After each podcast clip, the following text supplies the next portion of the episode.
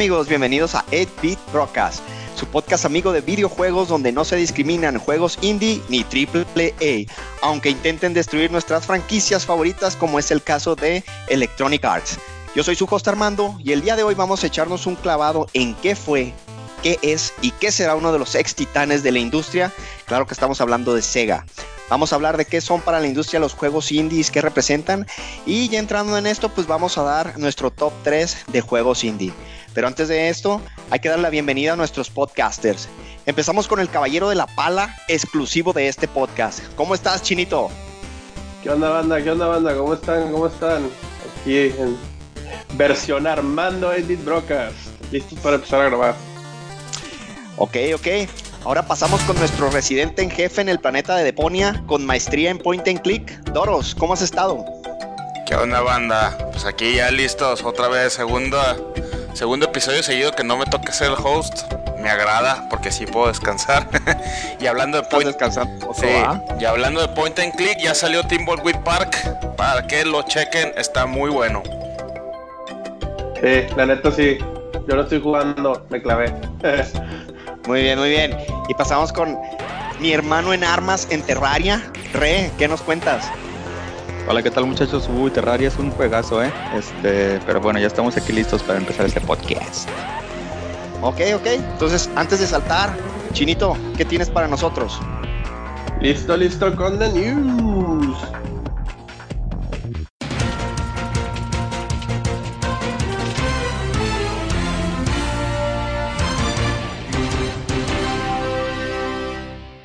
Con nuestra primera historia, Final Fantasy XV lanzó una nueva versión del capítulo 13 gratis para bajarse y calen nuevas formas de jugar. Yo no tengo nada que decir sobre esto. El Doros me obligó a decirlo. ¡Manden ayuda! ¡Ah! Final Fantasy XIV eliminó el tiempo de prueba de 14 días. Ahora lo puedes jugar todo el tiempo que quieras gratis, pero está capeado a nivel 35. De nuevo, ¡ayuda! Valkyria Revolution llegará en junio para Play, Xbox y viene con soundtrack y un pin para que lo calen porque casi nadie juega estos juegos. ¿De qué estás hablando, güey? Reggie Fils-Aimé, presidente de operaciones de Nintendo, dice que vienen grandes planes para Nintendo este E3. Pues espero que sean más juegos porque no sé qué otra cosa piensan como grandes planes.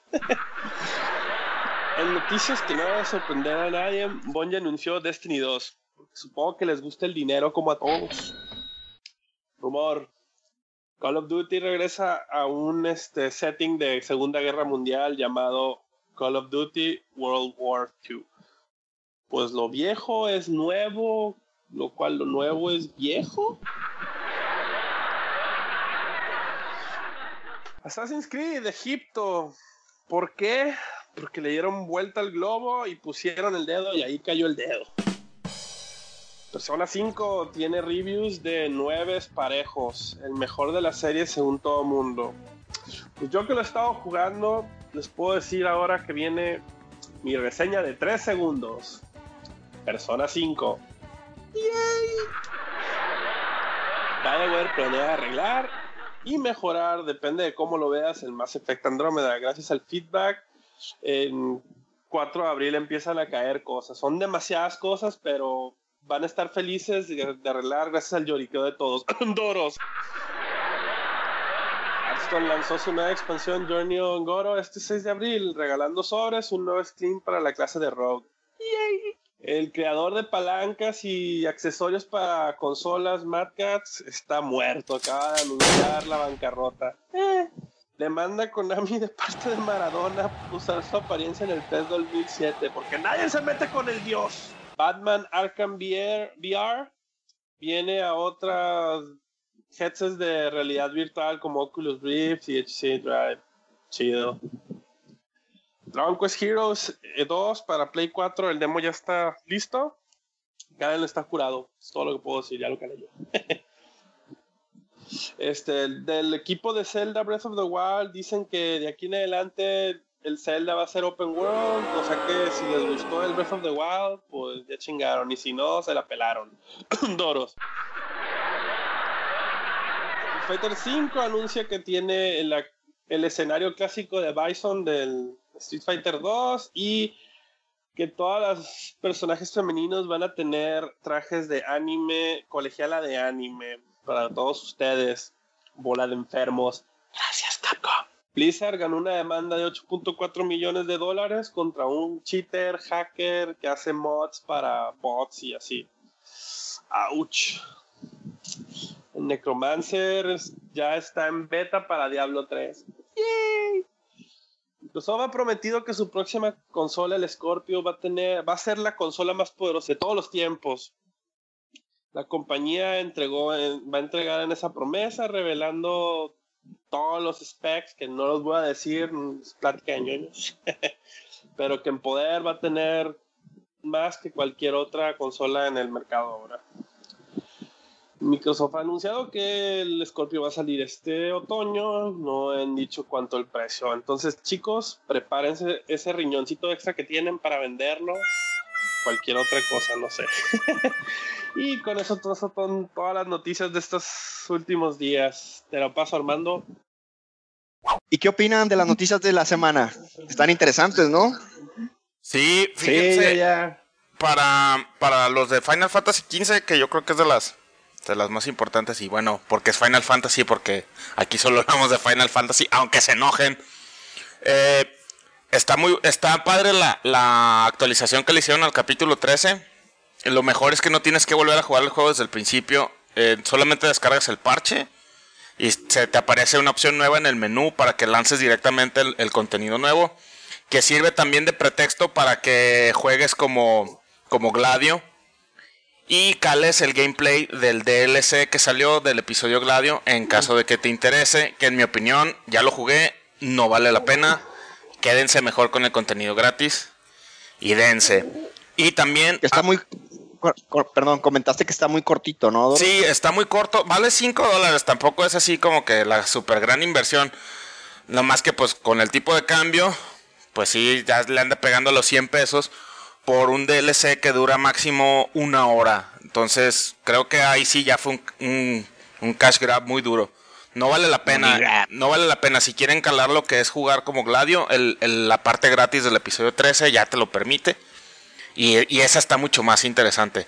Y del otro de Final Fantasy, de que 14 quitó su, su tiempo de prueba, lo, ya no está limitado a 14 días, ahora está, está capeado por, por nivel.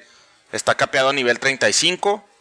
Que yo creo que te da una muy buena pauta para que cales bien el juego. Y de veras que los que no se han animado a entrarle a Final Fantasy XIV vale mucho la pena. Mucho, mucho la pena. Y más. Antes, el cap era 20, ¿no? Antes el cap era 20, y 14 días. Ahora ya quitaron el cap de días y, te, y lo dejaron en nivel 35 ya parejo. Entonces te da un. ¿Sabes si te limitan si te limitan algo más o únicamente es te limitan te limitan funcionalidades de text de chat y te limitan creo que espacio en el inventory.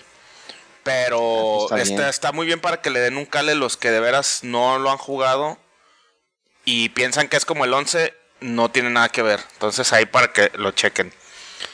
Qué más de lo de Mass Effect eh, pues también lo he estado jugando. Mass Effect creo que soy el único del podcast que lo ha estado jugando. La verdad la verdad eh, el juego está muy bueno. Aquí yo les recomiendo ampliamente que mejor lo jueguen y juzguen ustedes, porque creo que los reviewers ahora sí se fueron por otro lado. Y en mi opinión muy personal, están siendo muy injustos con el juego. El juego vale mucho la pena, se me ha hecho muy divertido. Y digo, está, está muy bien que lo parchen y que arreglen las animaciones que sí llegan a ser un poco.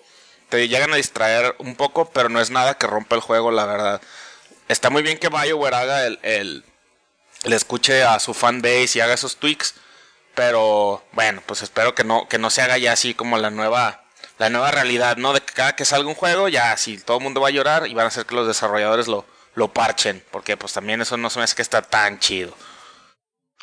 Muy bien, muy bien. Pues si ya no tenemos nada más que comentar, bueno, vamos pues pasando al primer tema de, de, de este episodio. Bueno, como lo comentamos, en esta primera sección vamos a hablar de Sega, que empezó como Standard Games. Nació en los 40 como una Coin Operated Amusement Machine para bases militares. Fíjense que aquí los que desarrollaron, los que empezaron con Sega, veían que se, que se, que se iba a venir la Segunda Guerra Mundial. Entonces vieron una oportunidad para meter como maquinitas en bases militares. Para el 53 cambiaron su nombre a Service Games, de donde, de donde se denomina la parte de Sega.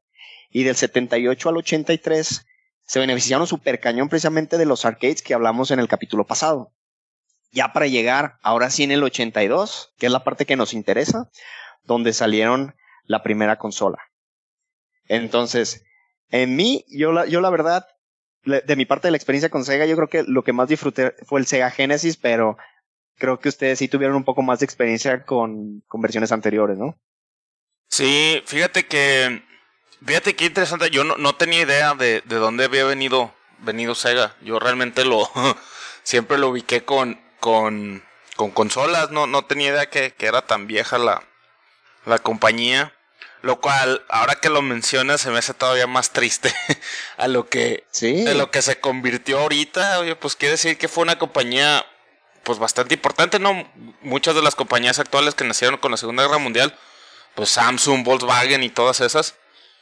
Eh, pues Adidas. Ve, ve, lo que son ahorita y Sega, pues ve lo que es ahorita. pero bueno. el, problema con Sega, bueno, igual eso lo vamos a comentar más adelante, pero ahí, ahí digamos, ellos mismos entre, entre intercompañías se, sabotearon porque había uh, como discusiones entre gente, entre la misma gerencia de Estados Unidos con la gerencia de, de pues Japón. Entonces llegaron, llegaron a pasar incluso cosas como de que no, no queremos que saques tal juego y en Estados Unidos decía, sí, se lo vas a sacar y pum, salió. Sí. Cosas así, entonces como que no se ponen entre ellos de acuerdo y por eso en parte fue como que su demise, o sea, como que es donde fallaron ahí Sí, pero fíjate que hablando ya en sí de lo, de lo que, de lo que es lo como lo conocemos, bueno, hablando por mí mismo como yo lo conocí, yo sí lo llegué a conocer cuando estaba en competencia directa con, con el Nintendo de 8 bits con el Sega Master, System, Con el Sega Master System. según yo, según yo, no estoy 100% seguro, puede ser que esté equivocado. Hubo una consola previa al Master System. Una especie de. Mm, pues sí, de 8 bits, pero un poquito más, más precaria, que solo salió en Japón. Ah, por ahí lo, lo, voy a checar a ver si en el siguiente episodio lo, lo confirmo. Pero bueno, eh, en mi opinión, la verdad siempre se me hizo que el Sega Master System se veía mucho mejor que el, que el Nintendo de 8 bits. Y, y fue el mismo caso con el Sega Genesis, que ahorita seguramente vamos, vamos, a tocarlo. Pero no sé por qué no, nunca... Vaya, Nintendo desde entonces ya traía ese ADN pues de, de que con mucho menos poder de todo en general podían llegarle mejor al público. Eh, a mí sí siempre. Yo siempre quise un Sega, un, Sega Master System, la verdad, porque, bueno, nosotros teníamos en casa un, Nintendo de 8 bits. Y pues sí, obviamente ahí fue donde, donde me inicié como gamer, pero después de haberlo visto en casa de, de, uno de mis primos que tenía las dos consolas, la verdad me gustaba y siempre me gustó mucho más el Sega Master System, nada más que ahora sí por pues por falta de acceso a la consola en sí no lo pude no le pude sacar el jugo, no lo pude experimentar tanto como hubiera querido.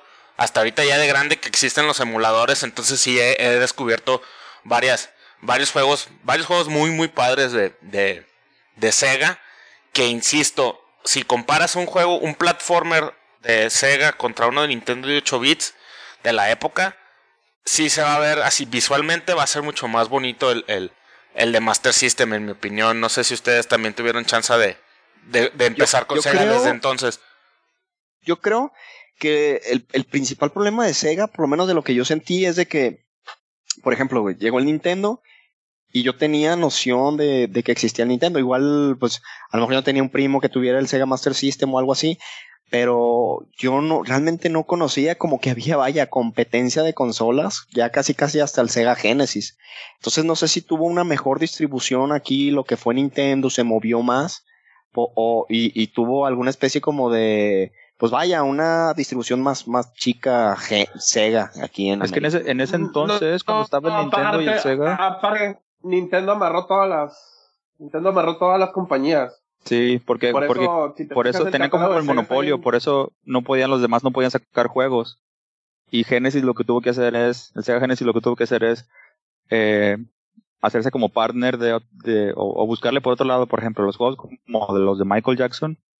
O sea, tuvo que se tuvo que recurrir a ese tipo como de estrategias, por así decirlo, para poder sacar ese tipo de juegos que eran, que eran que, algo diferente. en esa época ya había, ya, ya después del, del, del, Nintendo, del NES, este, creo que ya lo de la exclusividad ya, ya le habían bajado ya le habían bajado tantito, porque si se fijan en el, en el, en el Master System casi no hay, no hay juegos de Capcom ni de Konami, si hay uno o dos, y por lo general, aparte otra cosa, que el, que el Master System dejó de hacer juegos hasta mucho, muy después, porque tenía popularidad en países como Brasil y así. Está bien, está bien raro cómo funcionan esas, las dos, lo que es el Genesis y el, y el Master System en el aspecto de los juegos, porque sacaron hasta bien tarde de su generación siguieron sacando juegos. Pero en la, en la, época del Nintendo no hubo competencia por el hecho de que Nintendo amarró todos los, todos los, este, los, los, ¿cómo se llaman? Las compañías y ya no podían sacar para otra cosa que no fuera Nintendo. Es que era una loba Nintendo, güey, no dejaba hacer nada a nadie. Sí, sí, en aquel entonces sí. Oye, Chino, ahorita que mencionas eso de, de, que de que sacaron juegos muy tarde en la vida de, de las consolas, no sé si vieron que, que este año va a salir un juego nuevo de Sega Genesis. ¿Genesis? Sí, de, Sega Genesis. No es digital, no es emulador, es un cartucho nuevo de Sega Genesis. Con licencia oficial de. licencia oficial de Sega. Ahorita, de, déjame, déjamelo, déjamelo googleo súper rápido a ver, porque se me fue el nombre. Sí, es que hasta salió en, el, en, el, Master System en el Master System salió Sonic, salió Street Fighter 2, o salieron un frío de juegos, pero ya ya estamos hablando ya bien adelante de la vida de ya pasadísima la vida de, de o sea, ya, ya existía el Genesis y todo. Oiga, súper piratísima eso. Está, ya, encontré el juego, ya encontré el juego. Se llama Paprium y es un beat'em up. Déjame lo veo. es un beat'em up post-apocalíptico, tipo, yo me imagino que Streets of Rage. Eh, y va a salir este año y es un cartuchito que va a salir, güey. Los vatos dicen que no lo van a sacar, este. No lo van a sacar en. En, en digital ni nada, güey. O sea, porque quieren que saque, desempolves tu Sega Genesis y te pongas a jugar. pero en cuestión logística, güey, en cuestión de las maquinarias para hacer los cartuchos, güey, las aquí, de plástico y todo eso va a ser caro, ¿no? Sí, aquí lo, lo curioso es que, pues obviamente ahorita la, la tecnología de, de, flash drives y todo eso, pues ya está mil veces o más avanzados que en, que en los 90, ¿no? Finales de los 80, principios de los 90. Entonces el juego es un juego nuevo de Sega Genesis, pero va a venir en un cartucho de 80 megas. Eh, o sea, una, una, una, una memoria ROM de 80 megas comparada contra los creo que 16 o 8 que tenían los, los originales pues sí va a ser un juego. Vaya, es yo creo por el mero gusto de, de, de sacar un juego nuevo para ese fan base tan devoto que tiene Sega. Porque si algo tiene Sega, es que sus fans es realmente lo que la han mantenido todavía viva, güey. Porque si no hubieran tenido ese tipo de gente tan fiel a la, a la marca, yo, yo, yo pienso que yo hubiera desaparecido como muchos desarrolladores de esas épocas. Porque, porque es eso, o sea, cuando, decidieron convertirse a, dejar de ser hardware y hacerse ya 100% desarrolladores, eh, un montón de gente que, que, se agüitó porque el Dreamcast y que porque cómo era posible que se fueran por ese lado. Pero la verdad es que con ese fanbase tan leal que tienen es lo que por eso siguen vivos. Pero bueno, creo que me estoy, adelantando porque, porque estábamos hablando de, de, la, de la generación de 8 bits y ya nos fuimos muy, muy, muy lejos. De hecho, yo quería, yo quería platicar. Mande, perdón. Yo quería platicar, de hecho, del Genesis, de lo que a mí me llamó mucha la atención, o por lo que la, la mercadotecnia que manejaban para el Sega Genesis se me hizo bien original, porque era cuando casi casi estaba puerto y te lo manejaban como que era la consola cool, no sé si se acuerdan, manejaban así. era, como, el, como el Play. Antes nomás de saltar al Genesis, les quiero decir que en el 2015 se fue reportado que el Master System, no el Genesis, vendió 150 mil unidades al año en Brasil. El Master System. el Master System todavía sigue siendo vendido en Brasil, güey. Wow. No, pues sí, sí, sí. O sea, en Brasil lo siguen vendiendo en el 2016. Hasta la, o sea, hasta el 2016 el Master System ha vendido 8 millones de unidades en Brasil. O sea, ahí no murió. no sé si saben, pero en Brasil les ponen impuestos bien pasados de lanza a los a las consolas y a los juegos de video. Sí, entonces a lo mejor porque es accesible o algo así el Sega Master. Sí, porque el PlayStation 4 cuesta casi el triple por esos impuestos que dices. O sea, de, costar 300 dólares, en Brasil cuesta 800, una cosa así. Qué maníaco. Qué loco. Y saltando retomando esa parte, esa parte que dices Armando, era, y, lo que quería decir era que el, en ese entonces el Genesis era como lo que pudiera ser ahora el PlayStation, ¿no? Que, que, que digamos, apuntaban a esa, a ese tipo de, de videojugadores como maduros, ¿no? Porque los tipos de juegos que tenían eran pues, maduros, ¿no? ajá. Incluso la publicidad, como dices tú, hay, una, hay una que es súper famosísima, que es la que dice, la de Genesis 2, What Nintendo Don't. Sí. Claro, cuando decían What Nintendo se referían a la NES, no se referían al Super. Ajá. Y, y sacaban aparte mucho a Sonic, ¿no? Como que era la mascota y la mascota rápida en cuestión del, de Mario. O sea, Sonic era todo lo que representaba a los noventas, ¿no? Así que era, tenías que ser cool y bien radical y maniacón. Y, hablar, hablar como, hablar como Geraldo, el de rico suave, güey. Ándale, huevos. Ding dong, el timbre suena. Otro tipo, otro tipo de publicidad así súper, súper sexual que me acuerdo que, que, que vi en, en, una revista, no sé si lo, si, lo ubican, que era del, de uno como de tenis que se llamaba Davis Cup, World Cup, perdón. Mm, me suena. Que una muchacha levantándose la falda ah, con sí. la caja del juego. Sí, sí, sí. enseñando sus pompitas. Ah, pues también. Sí. Era del estilo, pues del estilo como ochentero, así ah, súper agresivo y sexual. No, no, luego, luego el, la, la mentira más grande del mundo. que el Sega Genesis tenía algo que se llamaba Blast Processing. Ah, que era lo que ah. permitía que Sonic corriera así de rápido. Más rápido. Sí. Pero es que. en realidad eh, no era nada, no era nada. es que. Eh, ahí cuando estaba la, la rivalidad al tope de Super Nintendo contra Sega Genesis, muchos de los juegos eh, se veían mejor en el Sega Genesis, la neta. Nada más que ahí siempre los tumbaba el audio. Porque yo recuerdo, yo recuerdo, por ejemplo, el, el así se me vino ahorita rápido a la mente el ejemplo del Mortal Kombat.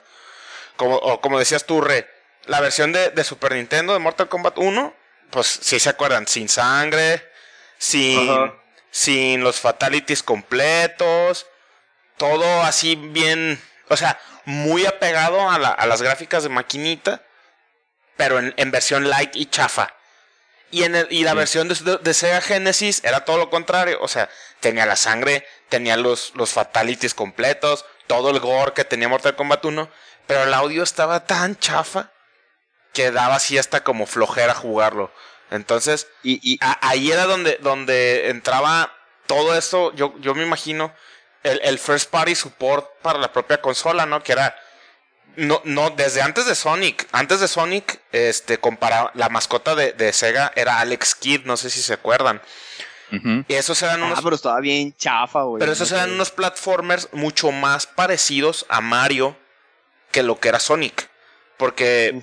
Eh, o sea, Mario siempre ha sido un platformer así muy, muy preciso, muy exacto, muy, muy tradicional. O sea, realmente la fórmula de Mario no ha variado mucho, incluso con el salto a juegos de 3D se siguen caracterizando por eso. Y Alex Kidd era mucho más parecido a esa fórmula. Cuando vino Sonic, fue así como es un platformer pero rápido, das vueltas en loops, este los personajes son así más cool, tiene historia que no es de rescatar a, la princesa. Entonces, ahí como que Sega le entraba al quite bien duro. Y yo me acuerdo que conmigo sí, sí resonaba mucho eso. Porque yo tenía, yo, yo, yo tenía las dos consolas, Super Nintendo y Sega Genesis. Y sí jugaba mucho más al, al, al Genesis, a pesar de que tenía menos juegos. Eh, claro, no, no, estoy diciendo que uno sea mejor que la otra, nomás estoy hablando de mi experiencia con, con Sega. me, me gustaba más, visualmente me gustaban más los juegos de Sega. A mí lo que me llamaba la atención de Genesis era precisamente lo que, lo que decías que a lo mejor manejaban ya como sangre y todo eso, porque yo, yo nunca tuve el Genesis, pero eso sí lo podías rentar en el multivideo, creo que se llamaba, el que quedaba abajo de unos cines. Ah, sí. Entonces ahí rentábamos también el, el, Altered, el Altered Beast, güey. No sé si se acuerdan de ese juego. Uy, era así de que te transformabas en monstruos y sangre. Y era así de, oh, esto ya es como para niños grandes ya, ¿no? De Simón.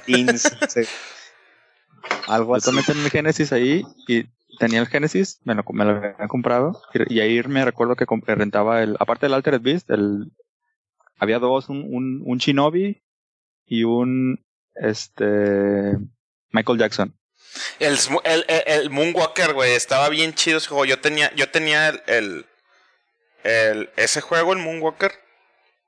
Y se me hacía bien, bien chido, güey. Más porque, pues, estaba de moda la película. Y, ah, me, me, trae muy buenos recuerdos, güey, jugar eso. Y Shinobi, también sí me acuerdo que estaba muy violento. O sea, para, para un niño de, yo tenía como siete años en ese entonces eh, estaba bien, bien chido.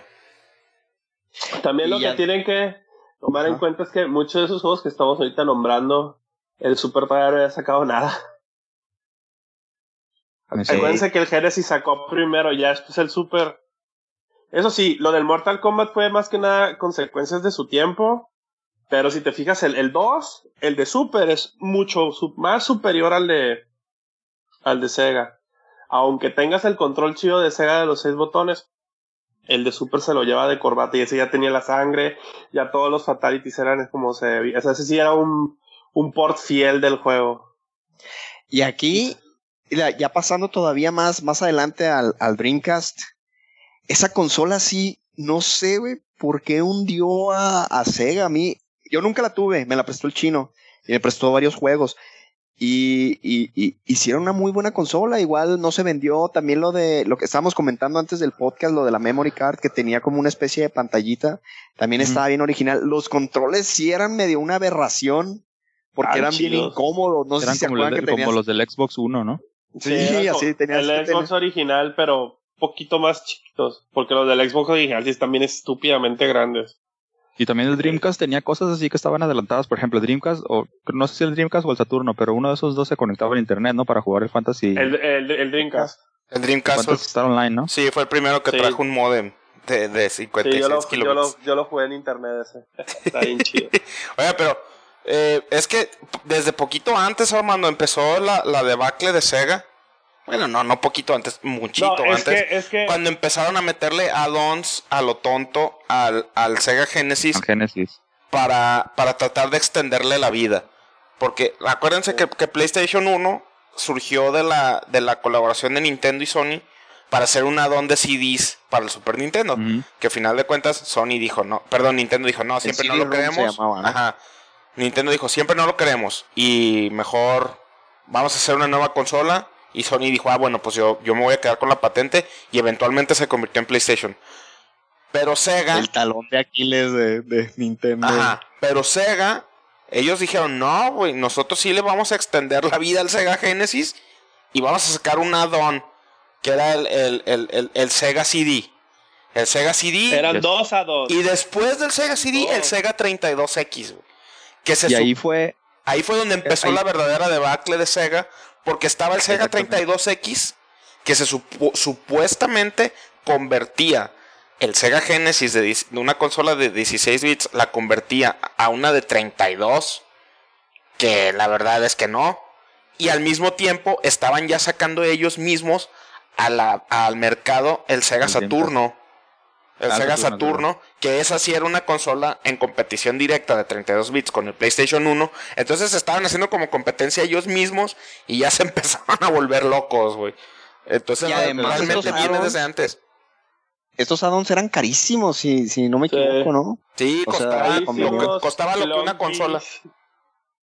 Y, y la verdad, no, no, no, las gráficas están bien feas. Ahorita, en estas épocas, pues ya es fácil emular juegos de, de Sega CD y de, y de 32X. Es más, no te vayas tan lejos. En la PCN, en la PlayStation Network, creo que en Xbox Live también, puedes comprar el, el, el Sonic CD. El Sonic CD que, salió precisamente para el addon de, de, Sega CD. Y si lo comparas contra el Sonic 2, por ejemplo, las gráficas son prácticamente iguales. O sea, no, no le agregaba cualquier, no le agregaba realmente nada. Y después, el 32X es un cochinero, y así. Busca videos en YouTube o, bájate un emulador de Sega 32X y vas a ver por qué fue un flop, así como lo fue. Y te digo que desde ahí ya venía así la, la debacle de, de Sega. Porque yéndome un poquito más atrás, este. Estaba también, acuérdense, la competición de Game Boy contra Game Gear. Y una vez más, el Game Gear era muchísimo más máquina, se veía mucho mejor Tenía mucho Era color, ¿no? Tenía mejores juegos. Era color. Eh, realmente el Game Gear sí era una consolita de 8 bits portátil. El, Game Boy no, el Game Boy, el Game Boy creo que era de 4 bits y en blanco y negro. Entonces, iba, iba muy bien Sega hasta, hasta el 32, hasta el Sega Genesis, güey. Después empezaron así como que caerse. Con el Saturno, yo ahí sí la verdad nunca jugué un Saturno, ahorita que Chino nos platique más o menos. Y luego se levantaron con el Dreamcast pero eventualmente ya vieron que no era sostenible su modelo de negocios, güey, y pues se salieron del, del hardware. El consola. Digo, nota que el, que el Game Gear nunca le ganó al Game Boy. ¿eh? Digo, pues es otro más de pues esos casos de que el que tenga más máquina no gana, ¿eh? pero... Este, a ver, es que aparte lo del Game Gear, aparte que era caro el, el aparato en sí, te chupaba baterías, pero cañón. O sea, necesitabas madral de pilas para hacer esa onda jalar. Al menos que tuvieras el, el adaptador del enchufe ya te, pegas una pared, porque si no te tragaba las pilas a lo baboso. Este, pero sí, este, el, el 32X sí, este, como, como aparato sí vale gorro. Este, y el Saturno, la neta, el Saturno sí era mucho mejor, o sea, como máquina en sí era mucho mejor que el Play 1. ¿Qué juegos salieron para Saturno, güey? Así que digas, oh, flagship. Yo te digo uno así súper rápido. El Symphony of the Night, güey. Salió primero en Saturno eh. que en PlayStation. Y tiene niveles extras. Mejor. Tiene niveles extras y tiene, tiene mejor gameplay en general que la versión de Play. El Mega Man 8, el Mega Man 8 de Saturno es mejor que el de Play. Tiene, tiene dos voces que le quitaban al de, al de tenía Kutman y a Woodman y se los quitaron en la versión de Play 1. Luego, este, ¿qué otro juego tenía también algo que le quitaron? Había, ah, ah, el Dragon Ball, el, había uno de Dragon Ball que nomás salió en Japón, pero él se llamaba Dragon Ball Legend, que salió para Play 1. La versión de Saturno tenía más monos, el modo historia estaba mucho mejor, el sistema de pelea estaba más chido, o sea, había muchas versiones que estaban en, las, en ambas consolas pero la versión de Saturno estaba más chidas. Y luego las versiones de Saturno tenían cartuchos para que no cargara tanto, o sea, no le metiera toda la chamba al disco. Este, podías meterle cartucho con el CD y el juego jalaba más rápido, los loading times eran más cortos. Pero eso, eso era, era, era estándar eso chino, o sea, o tenías que comprar. No, ciertos juegos no, ciertos era estándar, venía con los juegos. Ah, con los juegos. Ok, ok, ok. Sí, no, no era como el, no era como el 64 que tenía un cartucho para todo. Ah, eh, ¿Cómo se llamaba la expansión, no? El, aquí Cajo tenía su. Sí, aquí Cajo tenía, venía con el cartucho. Pero igual, o sea, este, no sé por qué la raza, tal vez sea por pedos de programación o no sé por qué. La raza mejor se fue con el Play, el Play fue el más popular de los dos y el Saturno no duró ni madres. Este, el Play tuvo mucho más vida que el Saturno. De repente dejaron de sacar juegos. Y me acuerdo que seguían como por ejemplo, como que seguían tratando de utilizar la misma mercadotecnia del, que, que, que, que seguían llevando para el Genesis y pues ya no les pegó con el Saturno porque como dice Re, el, entró el PlayStation, como que el PlayStation era la, la consola nueva del barrio y pues como que jaló mucha, mucha raza, ¿no? Ah, sí, y, tenía juegos, ah, otros juegos chidos, o sea, originales, el Knights, el, el, del payasito Knights, ese sí era, era específicamente donde enseñaba el, potencial del, del, Saturno. Ah, el Knights into este, Dreams, ¿no? Simón. Los Virtual Fighters, los, los, las, las, maquinitas de Sega que, que, eran muy, o sea, estamos hablando de las consolas, pero la Sega tenía un buen catálogo de, de arcades. Este, que, que ya el Saturno tenía el poder de, de, emularlas perfectamente. El Daytona USA, este, luego, ¿qué juegos tenía? Los House of the Dead, aunque no me acuerdo si los House of the Dead ya fueron para Dreamcast, pero, o sea, sí tenían varios arcades, este, que, que ya el Saturno les aguantaba el, podían hacer emulación perfecta de arcade, más que nada, pero como que les faltó más soporte, igual más soporte de los third parties y lo cual nunca lo tuvieron y ya mejor se fueron a lo que seguía. Y luego ya se sacaron el Dreamcast, no sé, ahí le quisieron comer el mandado a, a Sony a todos. y a pues sí a todos porque porque en ese entonces en ese entonces Microsoft todavía ni siquiera figuraba. Eh, y fue cuando cuando lanzaron el Dreamcast así como que en el 99 y fue un lanzamiento para ellos solos porque el, eh, eh, ¿cuándo salió el PlayStation 2 en el 2000 o sea, se adelantaron por un año, ¿no? Algo así. No me acuerdo, algo así. Algo así. Y, y, le quisieron ganar el, el, mandado a todos y, recuerdo que la máquina fue recibida con mucho... Con, con muchas muy buenas críticas. Este todo el mundo decía que estaba bien chida. Yo lo llegué a jugar y de hecho venía yo de bajarme del tren de, Resident Evil 2. Y me acuerdo cuando anunciaron la, la, continuación, que era el Code Verónica para Dreamcast así casi me voy para atrás porque eh, dije, ¿y ahora cómo voy a jugar? Y tuve oportunidad de jugar el, el, la versión original de Code Veronica que era de Dreamcast y pues sí era un brinco impresionante, ¿no? Ahí yo ya la verdad no supe, no supe qué pasó, que de plano no les pegó. Y no tuvieron su y fue cuando dijeron ya para ellos solos y, y yo me acuerdo de, de, la vez que me lo prestaste, chino, de que se veía muchísimo mejor el Dreamcast al PlayStation 2, inclusive aunque salió antes que el PlayStation 2. El, el, juego que me prestaste de Sonic, no me acuerdo cómo se llama, en el que ya... El Adventure. Ajá, en el que, en el que ya ves desde, desde una perspectiva desde atrás cómo corre Sony. Me acuerdo que estaba padrísimo. ¿Y qué otro me prestaste? El Power Stone. El Power, ah, Stone. El Power Stone. Ay, pues el, el, RPG favorito del chino, el Skies of Arcadia, ¿no? Ah, sí, también. El, Skies of Arcadia. Ah, Luego tenía, tenía todas las maquinitas, versiones mejoradas. Este, tenía versiones mejoradas del King of Fighters, de, o sea, que, el lugar, que no era el mismo juego, sino, o sea, era el mismo juego, pero los fondos ya eran 3D, los efectos eran diferentes. Lo que otros, el Jet Set Radio estaba bien fregón, el Shenmue. El Shenmue es el que también como que ahí rompió un poquito con el, el, el gameplay tradicional y se metió más como una especie como de simulación, ¿no? Así de... Simón. Era, era, como los personas ahora. pues sí, de hecho, Chino, sí. y en el, y en el, en el, en el Game Card, en el del Dreamcast, pues si traías un save del King of Fighters, puedes hacer algo, ¿no? Creo que lo subías de nivel o algo así, le hacías el monito. Habían efectos, ah, no me acuerdo qué fregados hacías. Te, te daban este bonus en los de estos. Ahí también en el. Creo que había uno en el Street Fighter. Sí, creo que te libera, liberabas monos. No, no, no me acuerdo realmente qué fregados hacías. Es un frío que no lo juego. En el Dreamcast ese es en el que estaba el, el, el Street Fighter Pocket o algo así se llamaba. No, era el, el, el Pocket Fighter. El Pocket Fighter. Eh no, ese es más viejito. No. Según yo estaba en Play 1 ese. No, tenía, es que no me acuerdo, no, es que te ponían, eh, tenía una conectividad con los Neo Geo Pockets, pero no me acuerdo que era un cable especial. O sea, aunque, aunque era un portátil de otra compañía, tenía, tenía una conexión especial con la consola y te liberaba cosas en el King of Fighters 98, pero no me acuerdo qué era, la verdad. Me quiero tratar de acordar, pero no.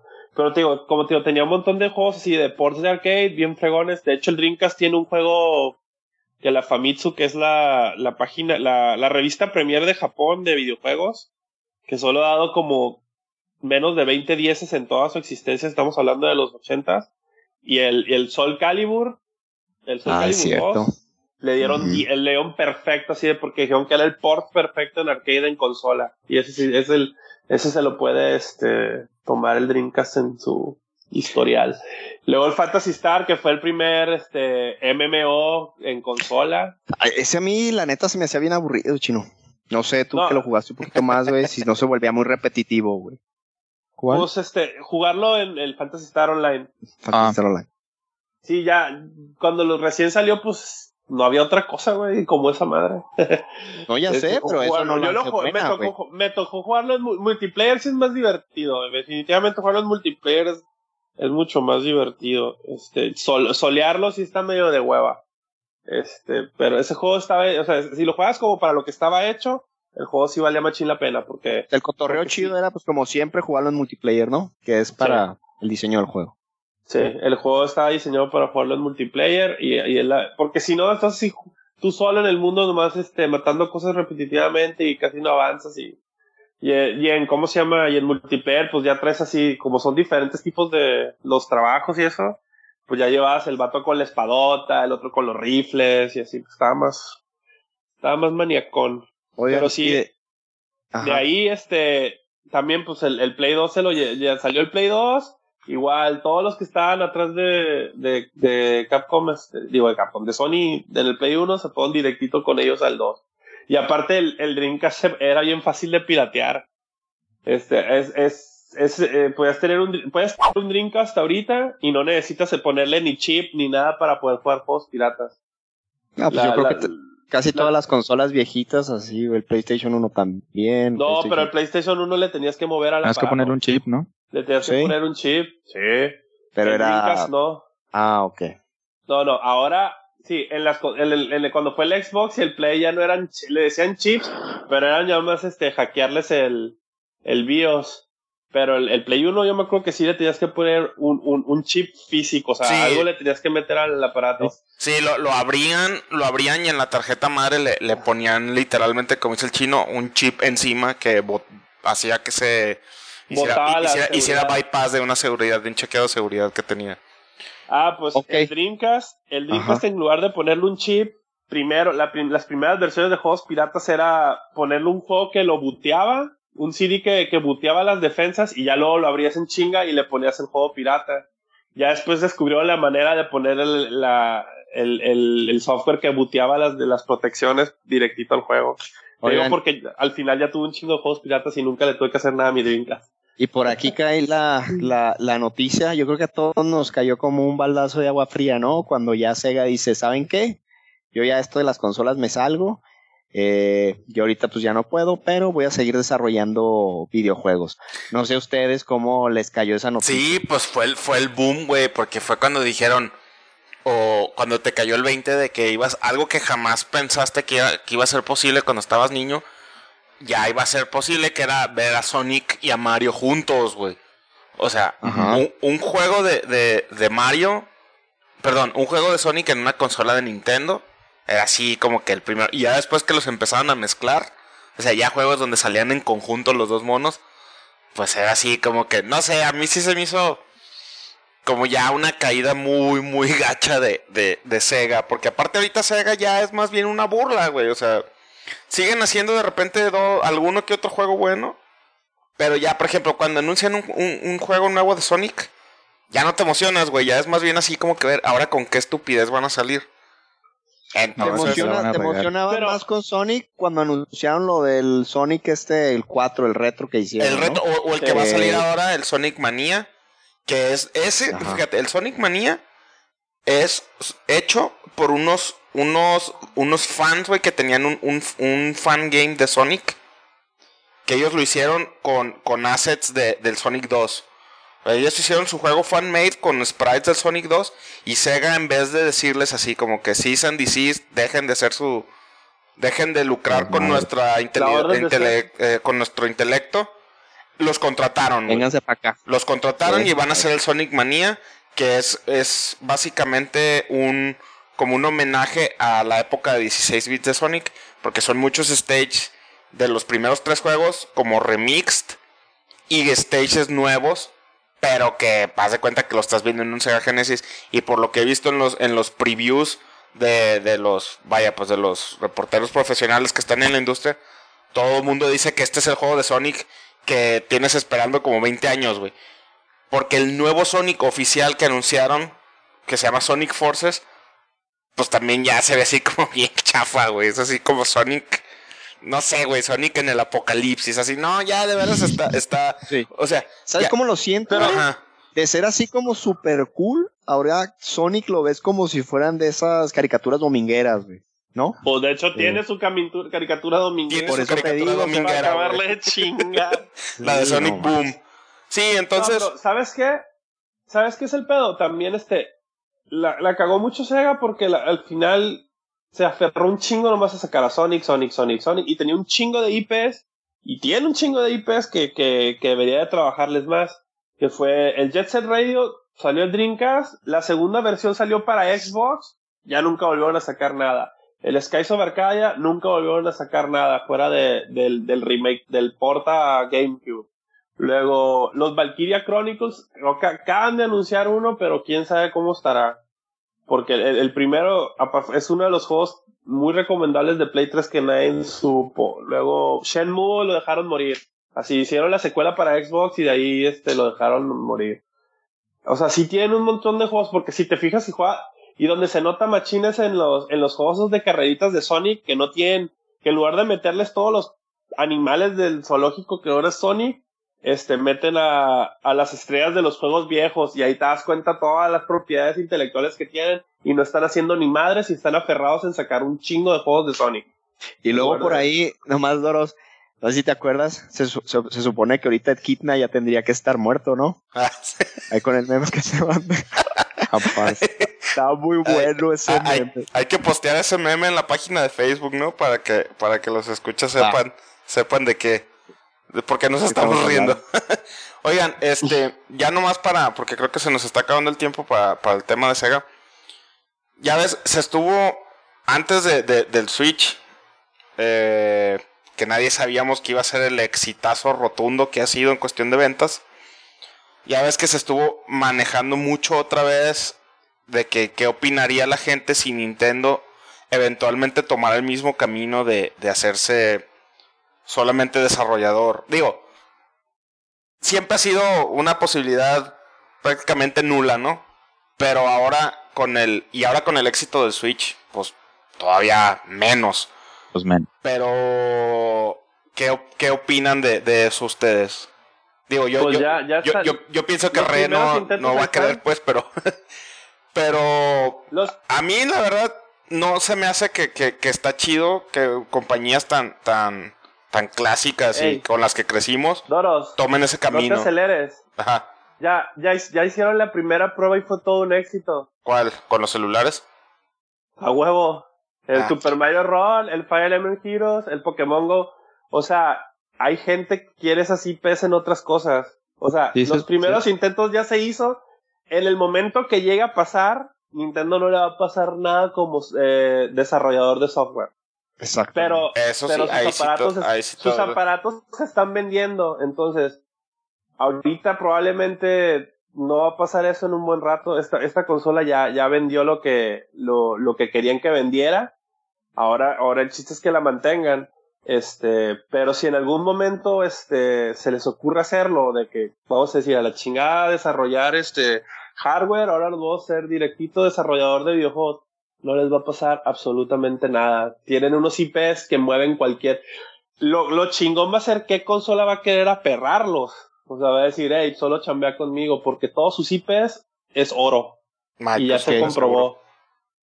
O sea, ¿tú crees que Apple no está, o sea, las compañías de Apple y ellos no están felices de la vida que estén esas madres en sus celulares? Claro, güey. O sea, o sea, ya la, la prueba fue hecha pero no va a pasar, ¿por qué? Porque hasta eso saben crear un, buen aparato. Ya que lo sepan mantener, ya es otro pedo. Pues sí, ahí la, la monedita de oro de Nintendo siempre han sido los handhelds, es lo que lo mantiene con vida. Yo nomás para cerrar ahorita de, del Sega actual, el, lo que quiero, los, la, la, casa desarrolladora de Sega que a mí me gusta mucho y les quiero recomendar son los de Platinum Games, son los que sacan Bayonetta y ese estilo de juegos un poquito, y el, y el Metal Gear Rising. Creo que es una buena casa desarrolladora que, la, que, que pertenece a Sega. Pero bueno, ahorita nos fuimos un poquito rápido, nomás queríamos sondear ah, en, en, qué, en qué fue lo que, eh, lo que eh, llegó a ser Sega, en qué momento está ahorita, pero con esto cerramos nuestro primer segmento de, de este episodio. Entonces, vámonos al siguiente. Empezamos la segunda sección de este episodio Aquí queríamos hablar un poquito de lo que representa para nosotros los indie games. No hablar ahorita en ese momento de, juegos en específico, pero cómo sentimos que ha estado evolucionado, evolucionando la industria desde que salió el, que yo creo que fue el flagship de, de, este tipo de juegos, que es Braid en el 2009 y que lo remató Super Meat Ball en el 2010. Eh, no sé ustedes cómo se siente, que, porque a lo mejor ya los escuchas lo saben, pero yo soy el que le gusta más este tipo de juegos por cómo experimentan las cosas nuevas que sacan. Pero no sé, quería preguntarle aquí a, mis compañeros podcasters cómo ellos se sienten al respecto de, este género. Fíjate que, bueno, yo, yo quisiera empezar con, con algo. Eh, de alguna manera los indies son una plataforma o un tipo como catapulta para algunas casas desarrolladoras que no quizá no tengan el, el como el, el, firepower para hacer o para publicar así ciertos juegos como AAA que le llaman. Entonces como que como que este experimento sí funcionó y le funcionó muy bien a Microsoft en el, en el sentido de que con el Xbox atrajeron a esa como minoría en ese entonces y empezaron a de alguna manera como que a vender esa parte de que, bueno, nosotros somos una consola, el Xbox es una consola que de alguna manera facilita ese o empuja ese, esa como micro, microempresas o esas compañías que quieren demostrar el potencial que tienen. Y bueno, ahora se está viendo ese mismo poder con el Switch, ¿no? Porque ahorita pues realmente el Switch no, no tiene tantos juegos y la mayoría de los juegos son pues son indies, incluso Nintendo les llama los nindies como Nintendo el indie team le está dando carry al Switch o qué? Ah, pues sí, es la, verdad, porque ahorita nada más Nintendo tiene, tiene Zelda. Eh, ahorita más tienen lo que es Zelda, ¿no? Ajá. Sí. ¿Vas a comentar algo? Ahorita, ¿cómo se llama? A mi gusto, este, obviamente el, el, la casita de, de, los indies siempre va a ser la PC, ¿no? Ahorita yo que, que ahorita ya me estoy metiendo más a jugar juegos indie, porque ya, ya he estado retacando la laptop de juegos de GOG. Este, me ha estado gustando mucho. Sí, pues tienen, son como, sacan muchas veces, o sea, hay de todo, ¿no? Hay muchos juegos muy experimentales. Luego hay juegos que por lo general tratan de, si te acuerdas de cierto juego que jugaste hace 20 o 10 años, ellos hacen una versión, este, recordándote eso, ¿no?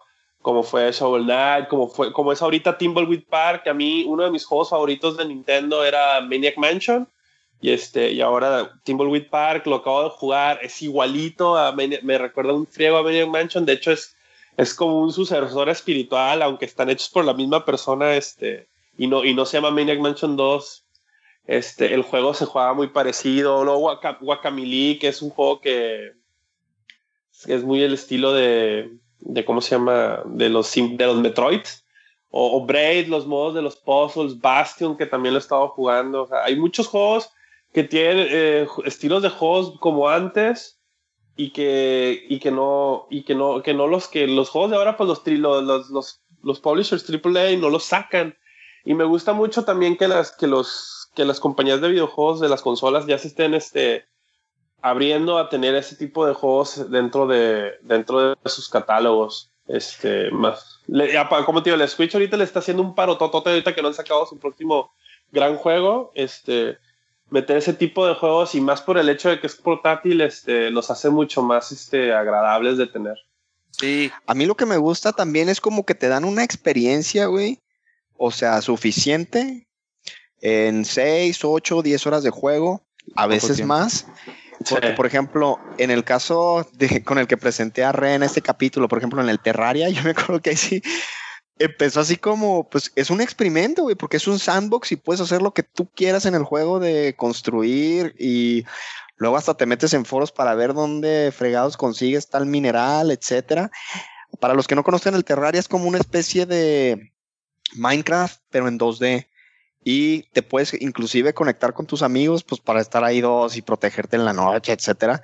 Pero no sé si te acuerdas, Re, que como era indie era un pedo conectarte.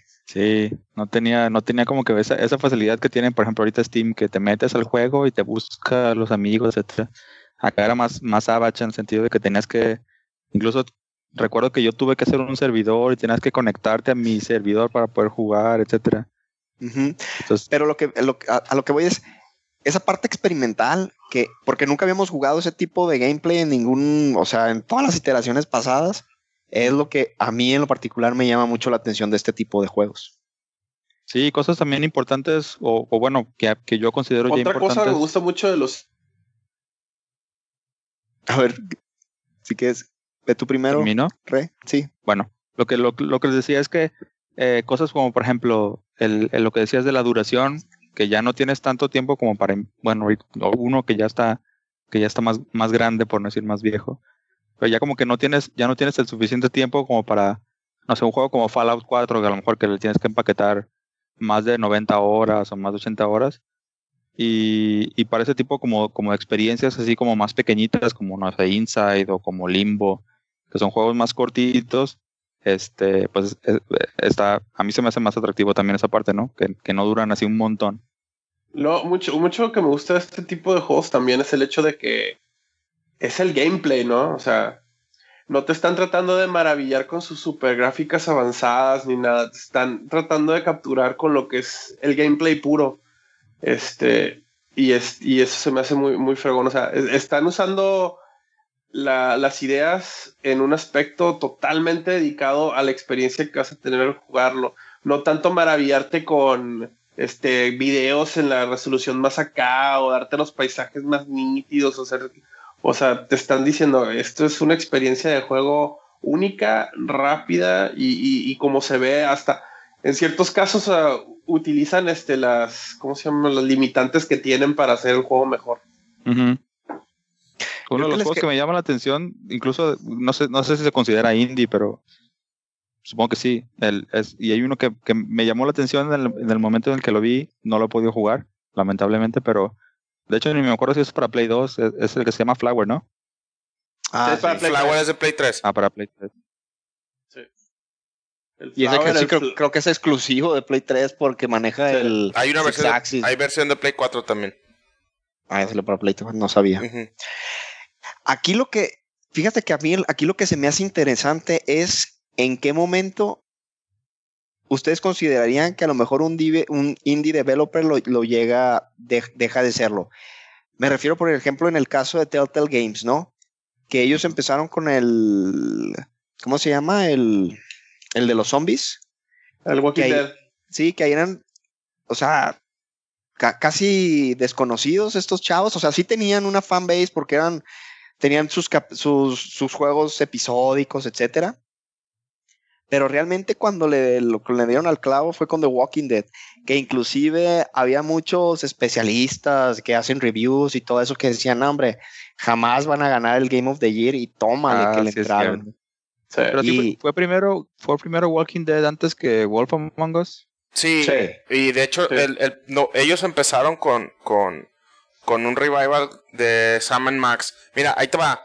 A mí lo, lo que yo era muy reacio a los juegos indies, eh, porque juegos como Braid, como el mismo Terraria, los el, el, Castle Crashers también, que igual no. Muy, muy atinado tu punto, Armando, de hasta qué punto deja de ser indie un juego o no. Eh, este, a mí lo, lo que por ese tipo de juegos, que a mí personalmente no me habían gustado, les tenía así como que cierto rechazo a los indies. Y no, no, no me llamaban la atención, como que veía así como que, ah, juego indie, así como que, de hecho a ti Armando te echaba mucha carrilla. Aquí mismo en el podcast te he tirado carrilla de Indie Man por eso. Pero lo que, lo que a mí sí se me hace que, que trajeron bueno a la industria en general que es algo que, no han comentado o no lo han comentado así tan, tan abiertamente, es que revivieron muchos géneros que estaban prácticamente muertos. Eh, el mismo caso de Telltale, Armando. Ellos volvieron a traer a, así como que a, la, mesa juegos de aventuras, juegos point and click, que estaban ya totalmente en el olvido.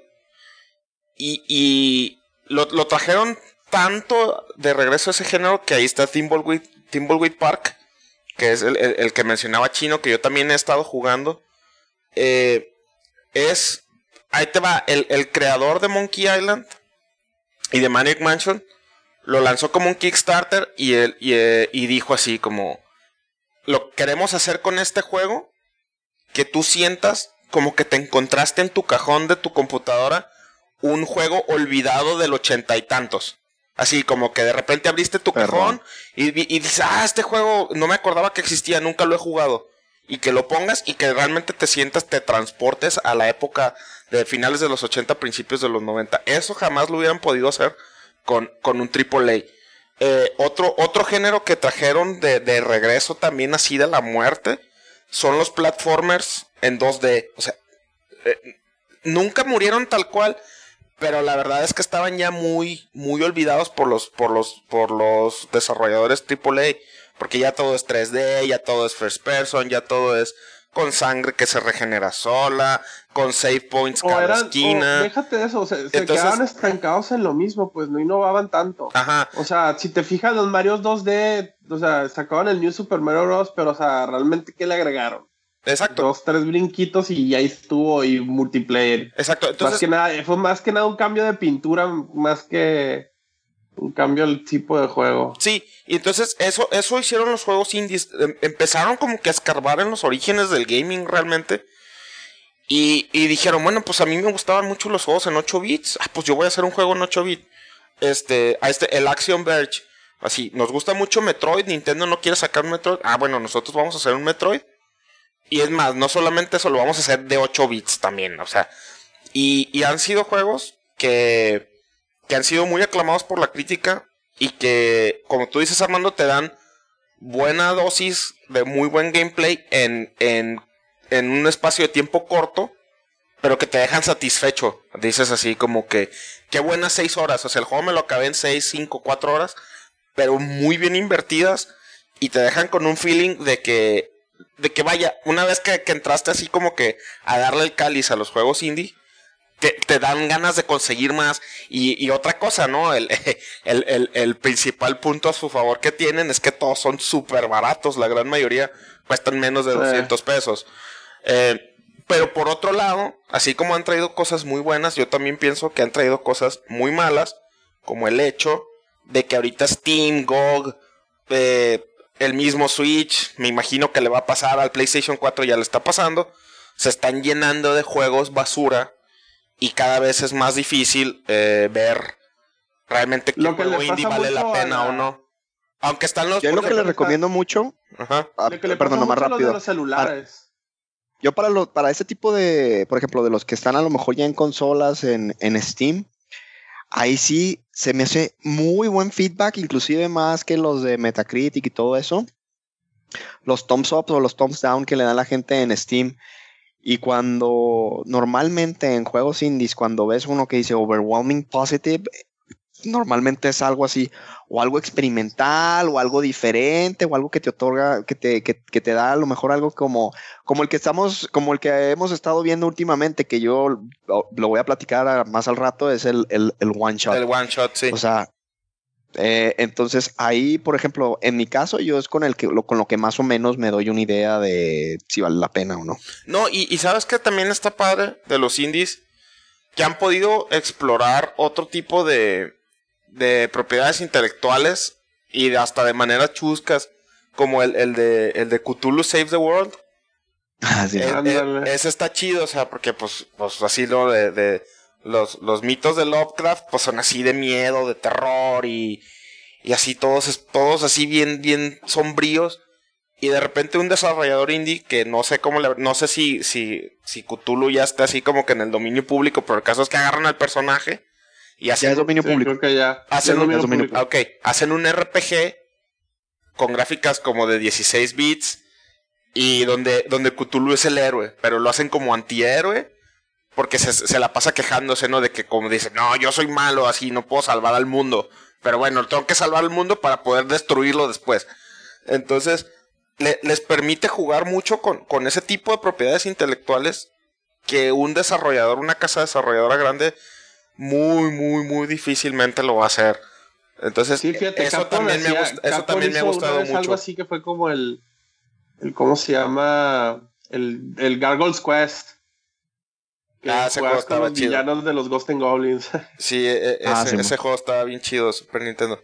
Entonces, sí, sí, te digo, ya una vez que, que logré vencer mi, mi propia barrera mental que yo solo me había puesto porque no me habían gustado Braid, no me había gustado Bastion, y que empecé a darle un try a los, a los indies, vaya, pues sí, ya me he llevado muy, muy buenas sorpresas y, y te digo, a mí lo, principal y lo que más me gusta de los juegos indies es que el precio pues es súper barato, como, como regla general, así, juegos de 50 pesos. A, mí también me gusta, güey, porque innovan, por ejemplo, yo a mí, Doro sabe que no me gustan los point and click, y me desesperan. Sobre todo los de la vieja escuela que tenían unos puzzles así que no los podía resolver a menos de que tuvieras una guía.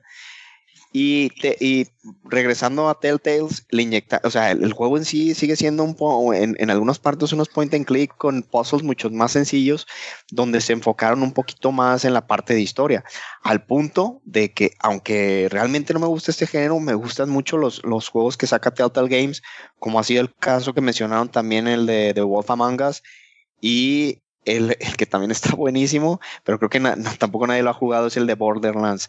Pero también porque son muy buenos. Yo lo tengo, pero no lo he empezado. No, está buenísimo, está bien chistoso.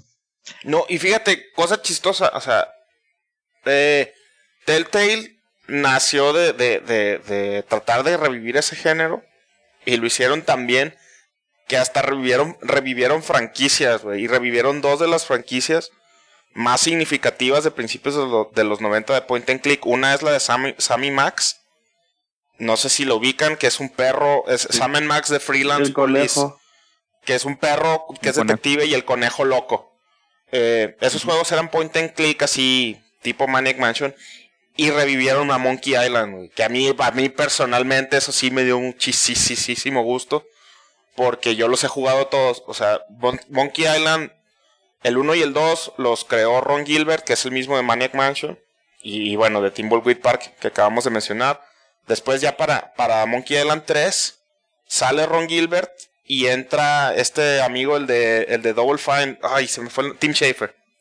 Tim Schafer. Tim Schafer entra a hacer Monkey Island 3, que también fue así un super exitazo. Y después pues, duró la, la, franquicia así muchos años sin sacar nada. Sacaron el 4 que salió en Play 2 en Xbox y en PC por ahí del 2004 más o menos. Y fue un flop. Así, fue un super flop. Porque cambiaron el, modelo del juego. Ya no era point and click y era más como Green Fandango. Con, o sea, eran, eran con polígonos en 3D, controlabas al personaje con el joystick. Y a pesar de que la historia no era mala, y era seguía teniendo el mismo humor característico de la serie. Ya no estaba ninguno de los del equipo de, escritores de los primeros tres. Y la verdad es que el juego no se benefició con el cambio de, de, 2D point and click a 3D análogo. Entonces, fue un flop. El, el, es el Escape from Monkey Island, es el 4. Fue un flop. O sea, ese juego sí es, para gente como yo que somos fans. Creo que somos los únicos que le podemos sacar algo de, de jugo por las referencias que tiene juegos, a juegos viejos de la serie y por los chistes. Pero en realidad, o sea, yo no lo recomendaría para nada ese juego a nadie que no sea fan. Y luego pasan muchos años y Telltale empieza a tener esta, este auge con, con su nuevo estilo de juegos episódicos que Lucas Arts le dice, ¿sabes qué? Pues no, ¿quién mejor que tú para que revivas a Monkey Island? Y lo revivieron con, con, con el de Tales of Monkey Island, que son cinco episodios y pues también, güey, si te mueres de risa y lograron recapturar el, el, la esencia de la, de la franquicia. Pues, y lo mismo hicieron con Sam Max. Entonces, esas cositas que han hecho desarrolladores indie, yo creo que sí este, han beneficiado mucho, mucho a la industria. Más que lo que yo mismo acabo de mencionar de, de lo, lo, malo que se, de repente se sobresatura el mercado de juegos indies que no valen la pena, ¿no? Pero a mí se me hace que está re bien que hayan llegado y se me hace muy bien que, que, como dijo Chino, que tanto Xbox como Sony y Nintendo abran sus plataformas para que más desarrolladores tengan oportunidad de, de dar a conocer sus juegos. Luego también, algo que me ha gustado, o que no me ha gustado, mejor dicho, este, o sea, me gusta y no me gusta mucho la idea, lo del Kickstarter, ¿no? De que sí, muchas compañías han sacado cosas muy buenas de Kickstarters, como otras personas, o, o se quedan a medias. Number nine. Nine, ajá. Quizá. por ejemplo, ese juego que le dieron toda la lana del mundo y aparte una, una compañía les metió billete y el juego salió valiendo gorro al punto de que me acuerdo que a la mitad, ya que el Main Number había sacado toda la lana posibles, anunciaron este otro juego, ellos mismos, que se llamaba Red Ash, que, ¿cómo se llama? Que se unió a ser como el sucesor espiritual de, de los Mega Man Legends. Oh, qué bueno que me dices que es de estos güeyes, porque igual ya güey les iba a dar el dinero. Nadie les dio un 5, nadie les dio un 5. Fíjate, todo el mundo quería el Mega Man Legends para 3DS, se amargaron y luego después del desmadre del Mario Number 9 todo el mundo dijo, ni madres, no te vamos a dar ni madres, el Kickstarter nunca llegó ni a, ni a la meta mínima. Así de que, de que le perdieron toda la fe al vato y, ese, y, se, y un scrap. Y ha habido varios juegos que no me vienen a la mente, pero sí, a, sí este, el Kickstarter luego llegan a hacer cada cosa. Pero luego pueden salir otras cosas como Bloodstain, por ejemplo, que, que sí está En, Kickstarter y que aparentemente va a ser la onda. Simón. pues Shovel Knight también fue de Kickstarter. y a ese sí le dieron un tanta lana que por eso todos los DLCs los casi casi los regalan. El, eh, otro que también fue Kickstarter, que también ya he mencionado y que ahorita me van a echar carrilla, es el Shantae, güey. Ah, sí, ah, verdad, también, también, salió de Kickstarter y, y, este y vaya pues digo sí yo pienso que también, le han inyectado también Undertale, Undertale también.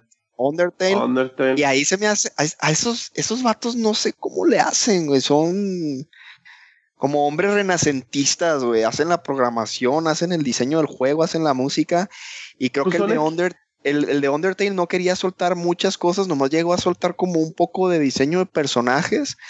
Pero sí les dijo a la raza, oigan, ¿saben qué? No lo voy a alcanzar a sacar en la fecha prometida se va a retrasar un año, pero les prometo que va a ser un muy buen juego. Y pues ya bien se retrasó y pues todo el auge que tuvo ese, ese jueguito, ¿no? Sí, estoy placoso. Entonces aquí yo creo de que más que nada, como yo ya lo, comenté, es, es, la parte de la experimentación. Puedes, inclusive hay juegos en los que tú eres un, un güey que está revisando papeles, que se llama Paper Please, hay otro en el que eres un bartender en un bar y tienes que sacar como historias. Entonces aquí se trata más que nada de experimentar. Pero yo creo que con experiencias. Experimentar y experiencias, ¿no? Porque, por ejemplo, yo, estoy, yo tengo un juego en el Steam, en mi wishlist de Steam, que creo que es muy similar a Flower, que les decía, pero este es, es de, es un buzo, bueno, creo que es una buza. Eh, que lo único que, lo único que hace el juego es así como un, o sea, te metes al agua y empiezas como que a, nadar, nadar, nadar y vas explorando y te vas metiendo como que, como que, digamos, de la superficie vas bajando poco a poco a, a, un, a ciertas áreas. Y como, como lo decía un, alguien que estaba haciendo un review del juego, es eso, o sea, simplemente es la experiencia de te vas a meter, o sea, no hay historia, no hay enemigos, tú simplemente te mueves de un punto a otro punto, pero lo interesante ahí es, es lo, lo relajante que pudiera llegar a ser escuchar la música, escuchar el juego, el, el agua, a lo mejor lo visual, si es así más, más, eh, más de ese estilo, ¿no? Pero, pero es eso, o sea, es la experiencia, el experimentar, pues lo barato y el tiempo. Creo que en esas cuatro son las, las características principales. Y también hay un, hay un documental muy bueno en Netflix que se llama, creo que Video Game The Movie, donde hablan precisamente cómo arrancan el Super Meat Ball, el Braid y el Fez. Entonces ves ahí más que nada cómo el Super Meatball fue desarrollado por dos personas, el Braid por una persona y el Fez por una, bueno, eran dos personas y por ahí una bronca legal. Pero ahí ves, ahí, también te da un, un, punto de vista bien interesante de ver de cómo estas personas arrancaron, cómo se acercaron con Microsoft, cómo se desesperan cuando, cuando ellos les prometen que ya va a estar en la plataforma y, y no está, y también, pues ya ves también eh, cómo el, ves que el vato de Fez estaba un poquito loquito, ¿no? Inclusive, para los que no sepan, iba a haber Fez 2 y hizo una berrieta este chavo. Ah, se volvió loco en Twitter. ¿Ah, sí? que, le, que, que, que se empezó a pelear con la raza y como niño, güey, así de, ah, bueno, pues no les voy a sacar el FES 2 y se acabó, FES 2. Y ahorita ese vato está haciendo un juego, güey, bien raro. Una especie como de Tetris, pero de, como de VR, en donde, como, como esos, esos, esos, esos juegos chinos, güey, en donde viene una pared así, y te tienes que poner como de cierta forma para que no te tumbe la pared. Ah, algo, así, algo así bien raro se está reventando este vato, pero pues es bien odiado por, por la comunidad del internet, pues porque es medio ojete. Sí, está medio black ball del vato. Oye, y luego, luego, también hay, hay casos de, de juegos indies hechos por una sola persona, super feos, que se hacen un exitazo como el Flappy Bird, güey. Ándale. ese morro se hizo primo y lo dio de baja, así de por qué. No, ah. lo demandó, creo que lo demandó Nintendo por el diseño de los tubos, ¿no? Ah, sí, porque eran como, pero igual. el Mario. Pero, o sea, un juego súper feo, mal hecho. Y ya, güey. Se hizo millonario. El, internet, el internet de repente es muy extraño, es muy, es un, ah. una parte muy gris ahí. Sí. No, Esa bestia llamada internet. El juego realmente, o sea, no sé si alguien lo ha jugado, pero el juego está súper simple y es así algo que cualquier cabrón puede jugar, güey. Por eso se hizo estúpidamente popular. Esto, o sea, es de no o sea, dar clic, ¿no? Sí, darle, sí, picarle, picarle, picarle a la, pantalla, güey, para que se vaya elevando o bajando dependiendo la posición de los tubos. O sea, el vato hizo la cosa más sencilla del mundo, güey, al medio mundo le gustó, güey. E hizo lodo. Hizo lodo, güey, hasta que ya lo demandaron y le dijeron, quita la chingada de eso. Oye, yo, otro juego indie, también así hecho por un solo vato, el, el Tail, ay, ¿cómo se llama? ¿Cómo se llama? ¿Cómo se llama? El que es Metroidvania, que es de un, como de un samuraicito que tiene, que es como un zorrito. Se me fue el nombre. Ah, Elysian. Eh, Elysian. Elysian, Ajá. Ese también está, está bien chido, güey. Aunque, aunque ya sé que al Rey no le gusta, no sé por qué.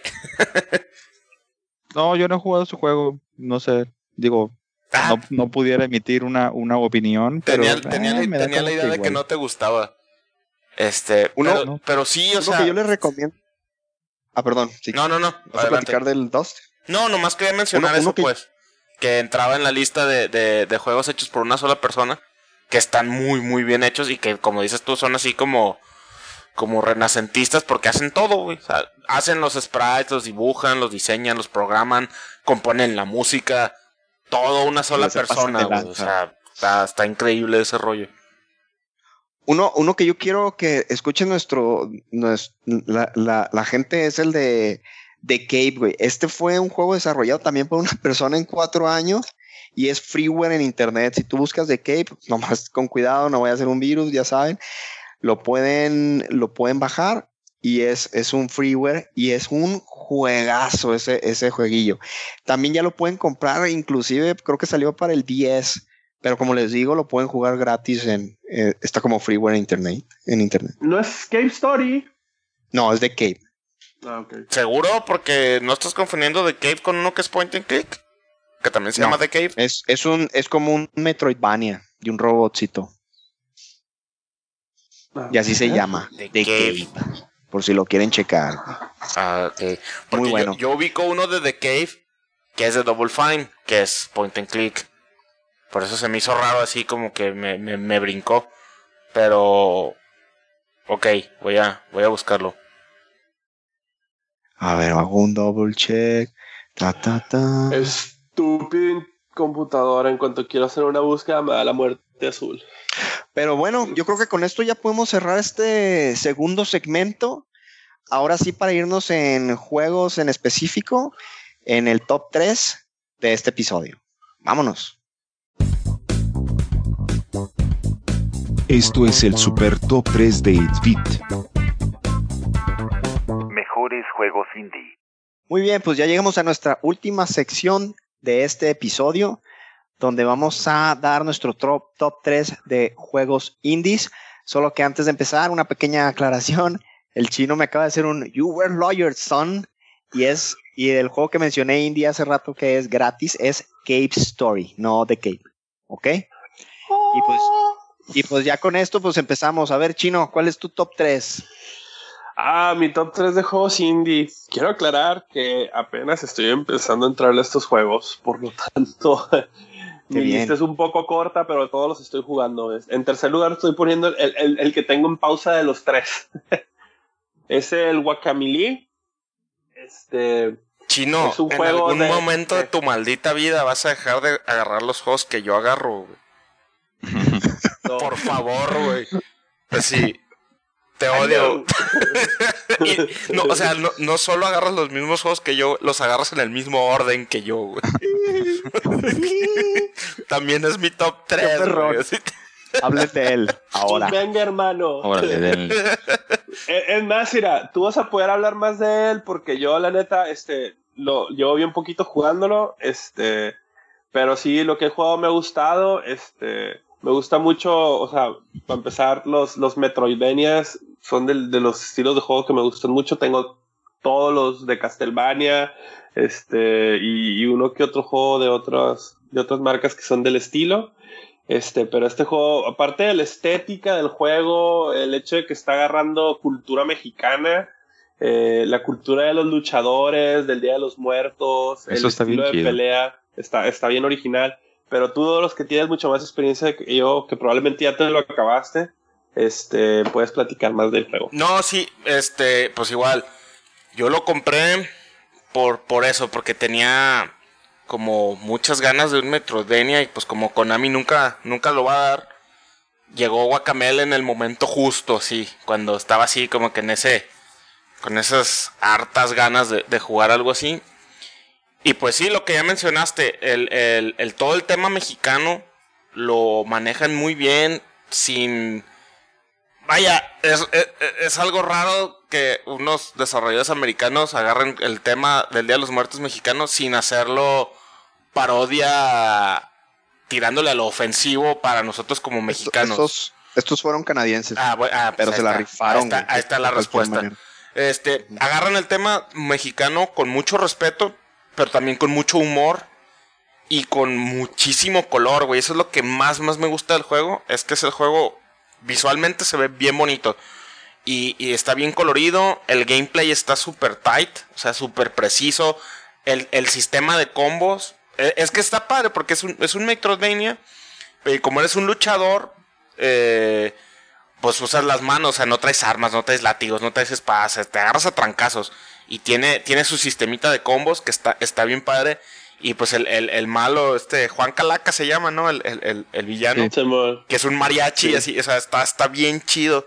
Y luego ya, ya, lo, lo padre de, de si, si, alguien que nos está escuchando no lo ha jugado todavía, ya ahorita compras la, la versión de, de, Steam o de GOG o de, o de Play 4.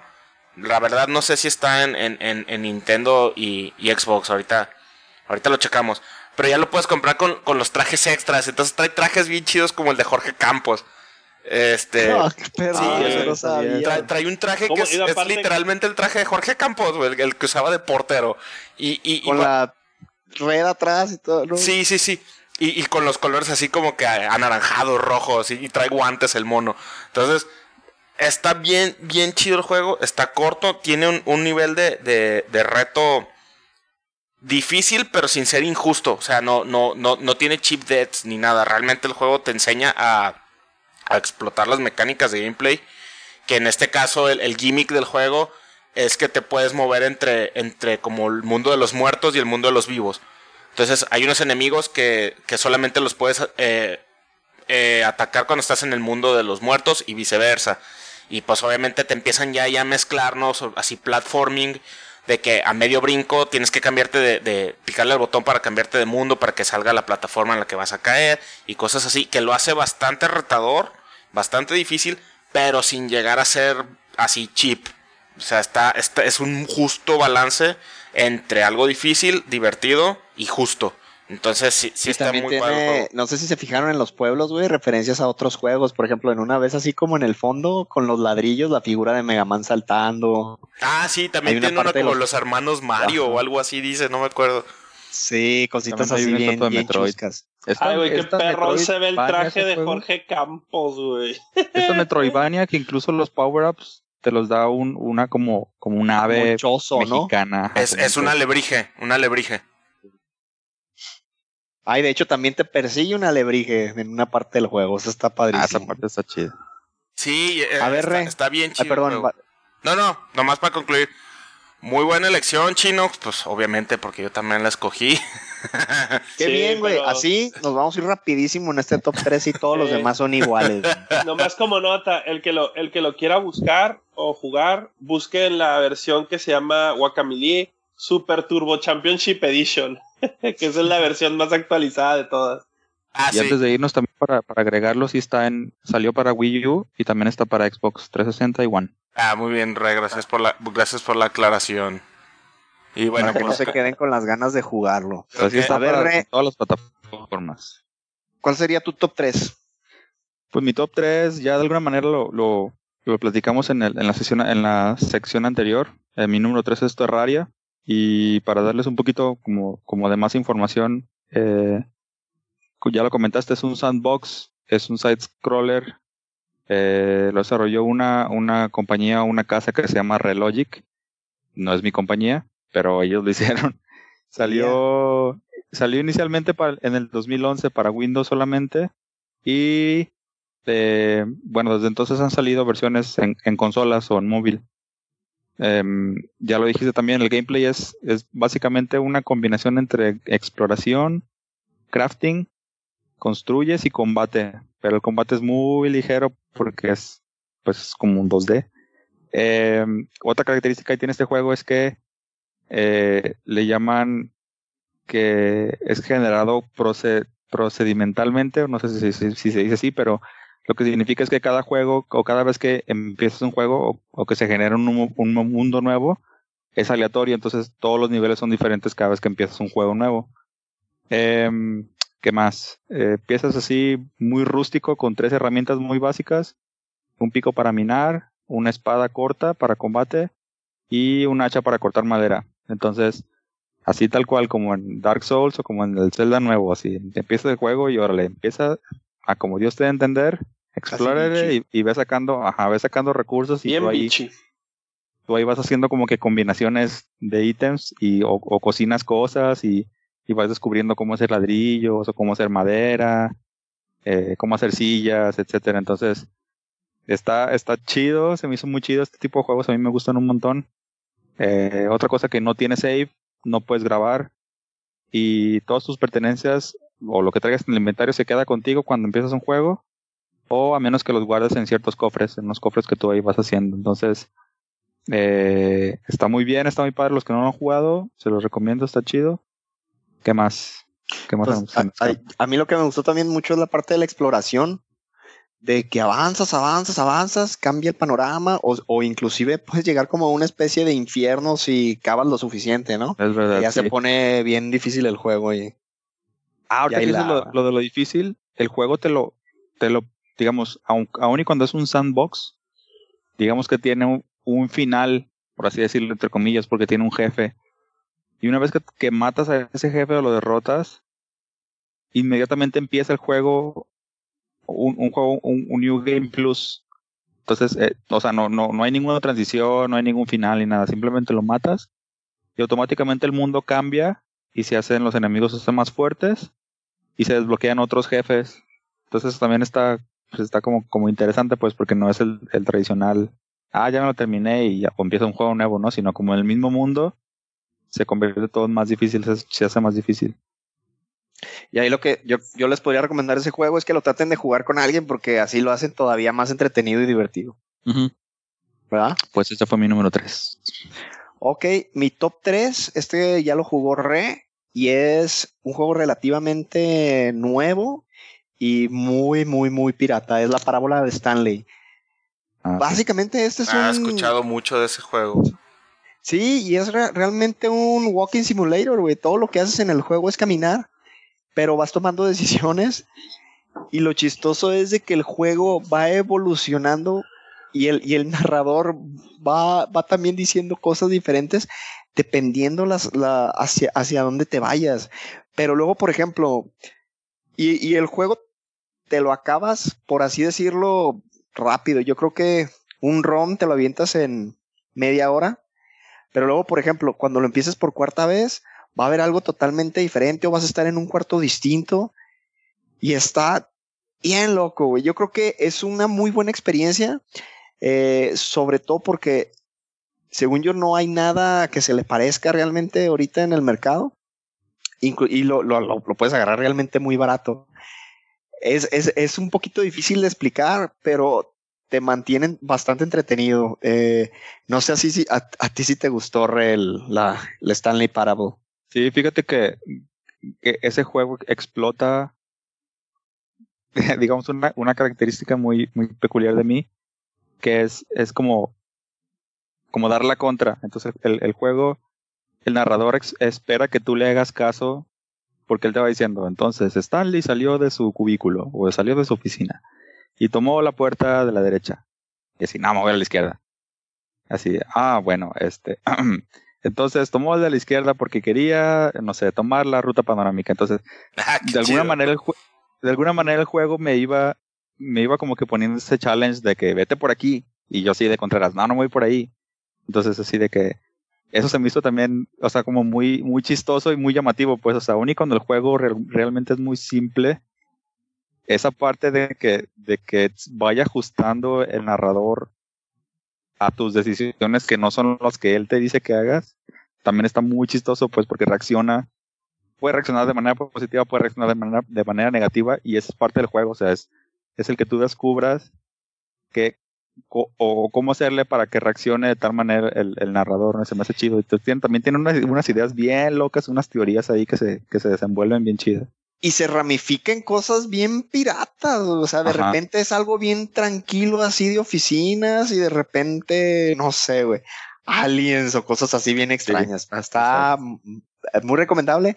Agárrenlo barato ya realmente ahorita en cualquier oferta, yo creo que en 50 pesos y es, es muy entretenido como para dedicarle unas 3, 4 horas. Muy, muy, muy, muy, muy padre. Oye, y estoy viendo, yo, yo no lo he jugado, pero estoy viendo aquí rápidamente que cosa rara está en Mac. o sea, está en, en, ah. en, Windows, en Mac y en Linux. Que está, digo, ahí nomás, dato curioso para los que tienen Mac. Que siempre, porque sí conozco varios que se quejan de que hablamos de puros juegos que no, que nomás están en PC. Que no están para Mac. Ah, pues bueno, aquí va uno, uno que sí está en Mac. pues, ahí, va uno. ¿Qué te voy a decir? Exactamente. A ver, Chino, ¿cuál es tu número dos? ¿Y tú qué? Ah, no, tú ya lo dijiste, mentiras. Este, mi número dos. Fíjate. A ver. Estaba, estaba, ¿cómo se llama? Ey, ¿por qué? No, pues quiero ver que es el mismo que el de Oros, güey. Ah, este. Este, ¿cómo se llama? A mí, mi número dos Fíjate que estaba a punto de hacerlo el número uno, pero necesito jugarlo más. Es este, y es nuevo, lo acabo de empezar a jugar. Es el Timbleweed Park. Ay, güey, creo que no había habido un juego indie que me clavara tan rápido como este, como este. O sea, el Shovel Knight todavía dura un rato en entrarle a jugar, pero el Timbleweed es en cuanto, en cuanto dijeron, eh, ya salió, lo, bajé y lo empezó, lo llegaron todos los Maniac Mansion. Este, porque fíjate que los point and clicks no soy tan, no soy tan fan, pero este juego es, es casi igualito al, al, Maniac Mansion. O sea, es lo más parecido a ese juego. Y en el de Nintendo me acuerdo que lo jugué 20 mil veces, saqué todas las versiones de finales que podía sacar. Este no sé si tenga finales múltiples, pero el otro tenía finales múltiples a lo baboso. Y este, y ahorita sí estoy, o sea, ahorita, ahorita sí este mes de abril me llegaron juegos a lo idiota, y pero siempre trato de darle un par de horas para dedicarle a este juego porque la verdad sí me gusta un montón. Este, tanto el, tanto el hecho de que, como dijo, como dijo Doros, no, de que es el juego de que, nada, me lo encontré los, ahí en un cajón y me va a transportar ese tiempo, sí es cierto, o sea, tanto el juego se ve como un, un juego de los ochentas, pero bien, este, retocado este, el, el, mismo juego está situado en los ochentas, entonces es, eh, trata así de hacerse verse como contemporáneo. Sí, de hecho. Este, ya. Tiene, tiene, ahí cosas, cosas eh, chistosonas. Eh, el juego rompe mucho la cuarta pared. O sea, interactúa mucho. Interactúa mucho contigo. Entonces, eso me gusta mucho. una, una broma que, que me dio mucha risa y que se las voy a spoilear ahí, sorry eh, hay una parte del juego que, que, no tiene tutorial ni nada, o sea, pero el mismo juego, simplemente con ir siguiendo el diálogo de los personajes, te, enseña a jugar. Y, y hay, una, hay una broma bien chistosa que, que salió, decía así de, de que, ah, no te preocupes, en este juego no te puedes morir, porque porque los desarrolladores de juegos de aventura se dieron cuenta de que si te morías le quitaban mucho el, chiste al juego. Así que es como si estuviéramos en el futurístico año del 2017. Entonces se, me hizo una puntada bien graciosa porque los monos están en el 87. Entonces así está, dices como, sí, mira, es como si estuviéramos 30 años en el futuro. está bien. Y es un pedradón Es un pedradón también a Maniac Mansion porque en Maniac Mansion sí se te podían morir los principales. está también. sí, entonces, este, sí está, está muy chido. No lo elegí yo en mi lista porque presentía que el chino lo iba a elegir. sí, la neta sí, este, con todo eso de que compré ciertos juegos este fin, esta semana, ese juego este sí, este, me estoy clavando muy cañón en él, porque la neta sí está bien divertido, este, buscarle todas las mañitas a, al mundo. Pero pues ese es, se lo recomiendo Machine, está, vale como 200 pesos el juego y la verdad sí vale la pena si te gusta ese tipo de juegos. A ver, pues tengo bien barato. Ahí, esquivaste una bala, güey. ¿Cuál es tu número dos? Mi número dos es un juego que también lo mencioné muy por encimita aquí en el mismo podcast. Y es el Detention. Ah, ok. Este juego es este es de, horror. De horror tipo. Tipo Silent Hill. Pero tiene unas gráficas bien raras. Eh, son difíciles de describir. Son como fotorrealistas. Pero al mismo tiempo como de cómic. El juego es en 2D. Es también point and click. Pero no point and click de resolver puzzles. Como Timbleweed Park. Es más bien. Eh, como seguir la historia. Realmente el gameplay del juego es mínimo. Eh, eh, los, los poquitos puzzles que el juego te, pone no son para nada difíciles, no necesitas guías, son muy lógicos. Pero el juego te envuelve en la historia eh, de esa manera que, el humor, que, perdón, que el humor, nomás, que el horror asiático te, te, sabe cómo atraparte, ¿no? O sea, desde que empieza el juego, te da un feeling de que algo está mal. No sabes qué es, pero sabes que hay algo que está mal. Y, y el juego se trata básicamente de un estudiante que se queda dormido en clase y despierta eh, y está la escuela cerrada y está abandonada y no hay nadie más que él solo. Y se encuentra a otra a otra muchacha que también está en la escuela y son los únicos dos que están ahí. Y no sabes por qué, pero desde que entra el juego ya, ya estás así como que tenso y estás así. Sobre todo si lo juegas con audífonos, eh, te, metes mucho. Y tiene unos jump scares por ahí que, que sí te hace así como que el, típico de boo y te asusta. Pero más que nada es, es, horror, psicológico. Y está padre el juego porque está cortito, te lo acabas en, en dos, dos horas y media cuando mucho. Y, y la, la narrativa del juego es mucho a tu interpretación. No, el juego nunca te dice explícitamente qué es lo que pasó o qué es lo que está pasando, pero te da unos hints visuales para que tú solo vayas armando la historia y al final dices así como que, ah, ok, ya, ya capté. Entonces, ahí para que lo chequen, la verdad vale, vale mucho la pena. A mí me lo regaló el buen Re de cumpleaños, gracias Re. Este, desde que, lo, desde que lo jugué así, lo, lo bajé y así como el chino con Timbleweed Park, a los 15, 20 minutos ya no lo podía dejar de jugar y tanto que me lo acabé en una sentada, así, o sea, me, me pegué a la compu como de las 11 de la noche a las 2 de la mañana jugándolo hasta que lo acabé. Y, y este está muy, muy bueno, lo, lo recomiendo ampliamente. Pregunta rápida de indies de horror, güey. ¿Cuál está mejor, este o el Lone Survivor? Este. E, este porque Lone Survivor es de 8 bits y la verdad pues te, saca del horror eventualmente. Eh, este Detention tiene más presentación. Entonces, los dos son muy buenos, ¿eh? los dos son, son altamente recomendables, pero sí pienso que es mejor Detention. Ok, ok. A ver, ¿cuál es tu segundo? Ok, este, estoy seguro que ya lo, ya lo jugaron. Creo que todos, no sé si chino. Pero mi número dos es uno que se llama Jamestown, The Legend of the Lost Colony. Uh, juegazo Muy bueno, multiplayer. Sí, ¿no? Juegazo multiplayer. No, me, no me acordé de este, güey. Entonces, Jamestown, rápidamente para darles una descripción a los que no lo conocen, es un, es otro, otro género que me gusta mucho, que es shooter. Es shooter bullet hell, eh, similar, muy similar a los juegos antiguos con las maquinitas de tipo Aero Fighters de Neo Geo. Em, se sitúa en una en un tiempo como alterno, es 1600, 1619 en Marte y es tiene un estilo muy muy como de steampunk. Entonces, porque ese planeta en Marte es como una colonia, es una colonia británica que está en guerra con los nativos y con los españoles, que eso es importante por Sí, son españoles, ¿no? Ajá. Españoles y británicos, ajá. Sí, sí, sí. quieren independizar.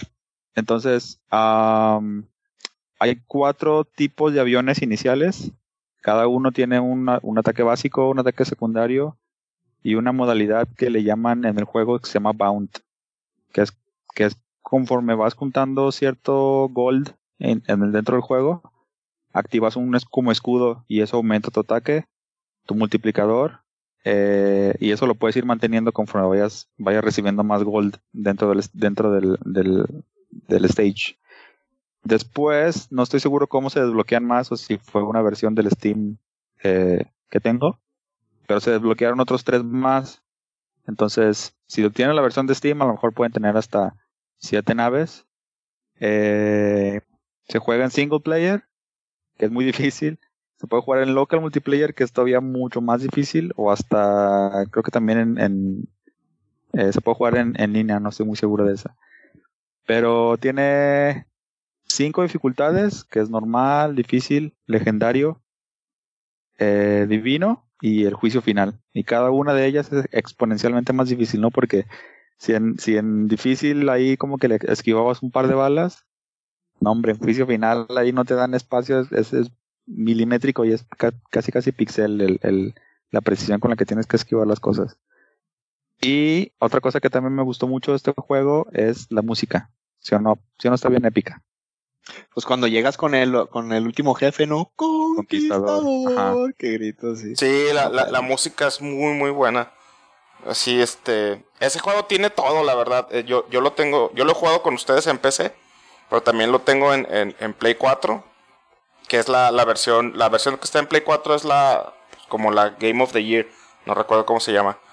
Eh, pero tiene todo, o sea, si lo juegas single player te diviertes, si lo juegas de dos personas te diviertes, creo que se puede jugar hasta de cuatro. Y, y sí, o sea, hasta, hasta el soundtrack vale la pena por sí solo, nomás escucharlo porque está muy, muy, muy bien hecho. Que caemos en un poquito en lo mismo que decíamos ahorita, ¿no? O sea, juegos indie con unos valores de producción altísimos. Sí.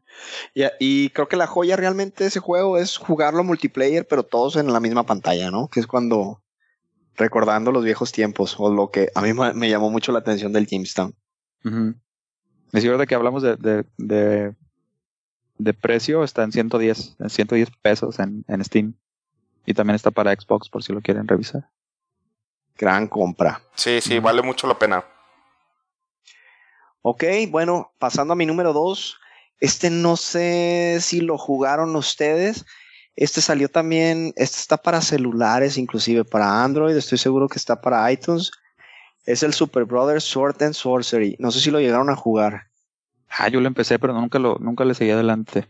Ese juego, ese juego sí está, la música de ese juego está, es de lo mejor, yo creo. Y es, es hasta cierto punto como un, ah, como un point and click, pero más bien es como que llegas a cierta sección y tienes que, y que como que resolver un puzzle.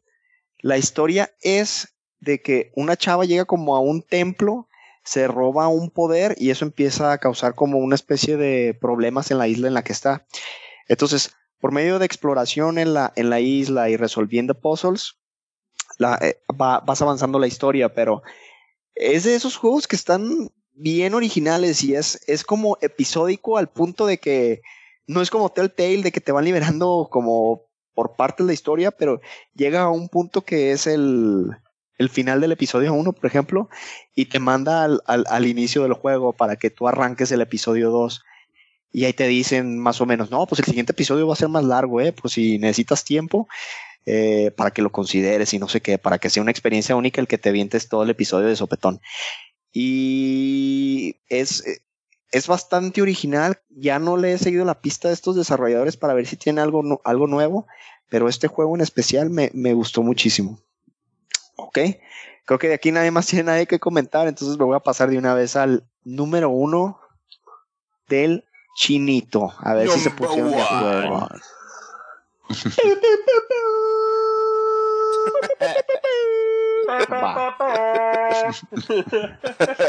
este.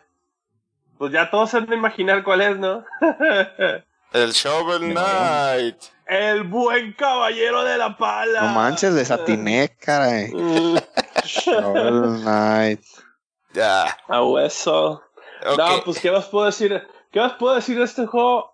Mucho, porque acabo de. Yo de los primeros. Te iba a decir, creo que ya no puedes decir nada porque es la tercera vez que lo mencionas, güey. Pero, ok.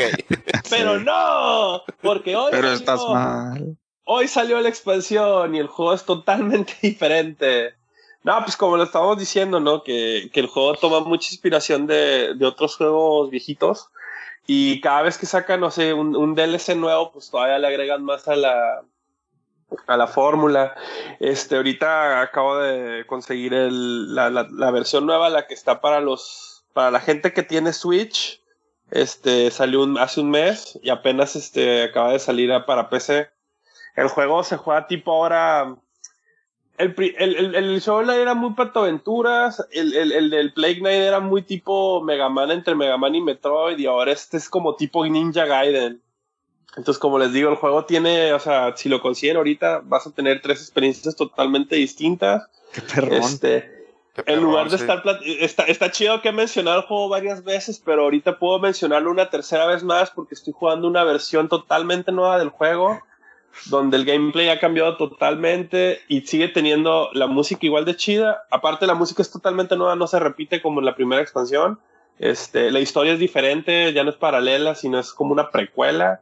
Entonces Ah, le metieron, chido. o sea, este, este tercer DLC sí le metieron machín ganas. No, no nomás le cambiaron el principal y le hicieron dos, tres cambiecillos. A este sí le metieron machín ganas, cambiaron todos los niveles, cambiaron la música, historia, todo, pero sigue teniendo el mismo feeling de Shovel Knight.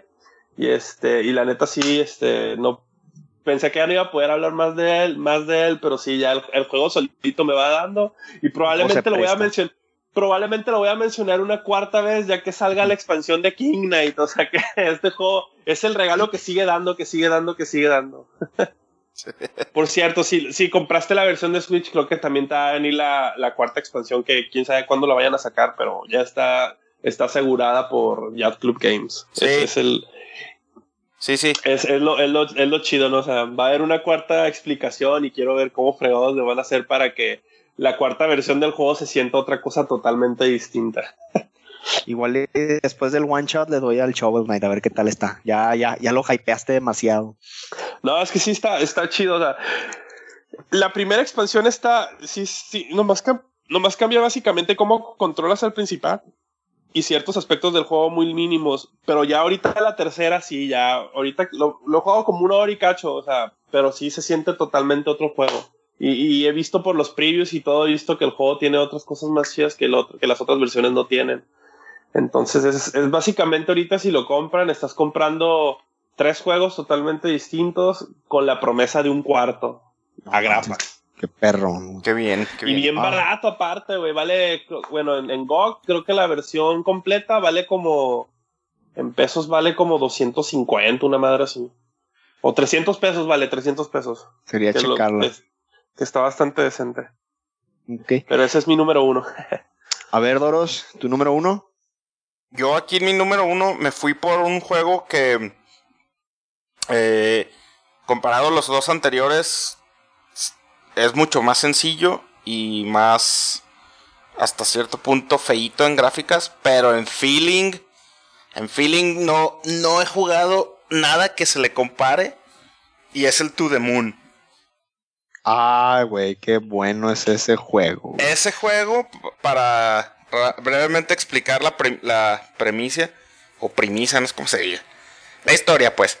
Básicamente es una compañía que se llama la, la Sigmund Corporation, que puede crear, puede crear memorias artificiales.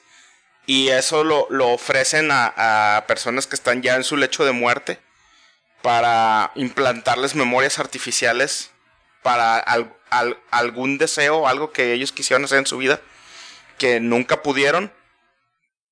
Y, y entonces te implantan las, las, memorias para que cuando ya estás a punto de fallecer tú creas que sí lo lograste.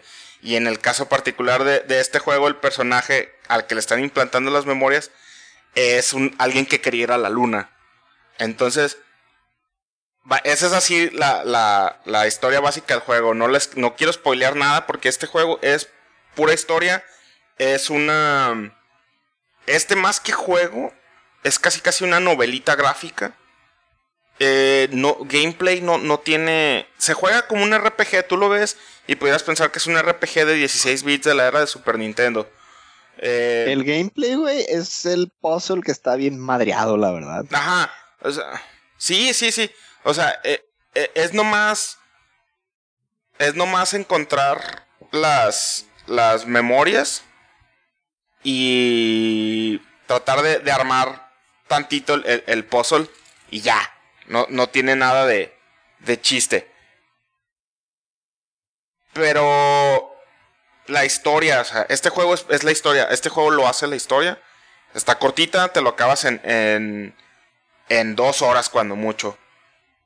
Y vale mucho, mucho, mucho la pena. Y de veras que aquí no, no quiero andar en, nada del juego porque prefiero dejar a que ustedes solitos lo descubran. Y ya, no voy a decir más. No, pues la verdad yo creo que lo que mejor tiene To The Moon es, como lo mencionas, la historia. Y el final es Writing the Fields, como dices, ¿no? Está, yo creo que se lo agarran todavía más barato porque ya tiene pues bastante tiempo yo también se lo recomiendo. Ahorita está en 109 pesos. A ver, ¿cuál es tu top 1? Bueno, mi número uno, a lo mejor, si no lo han escuchado, si no lo han jugado, por lo menos lo han escuchado. Se llama Monaco What's, Yours is Mine. Ah, muy bueno, güey. Entonces ese juego está muy padre porque, eh, digamos, visualmente es muy atractivo. ¿Es el de los ladrones, no? Sí. Ah, ok, ya. ¿Cómo decían en francés, güey? O así de cuando te estaban buscando. Era muy ah, bueno, muy cotor. ¡Ulala!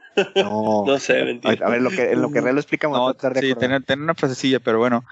Básicamente, lo que trata el juego es este. No es muy profunda ni tampoco, pero empiezas con. Tú eres, eres tú, estás prisionera en Monte Carlo. Entonces estás, estás en diálogo con otra persona que te pide que reclutes a otros personajes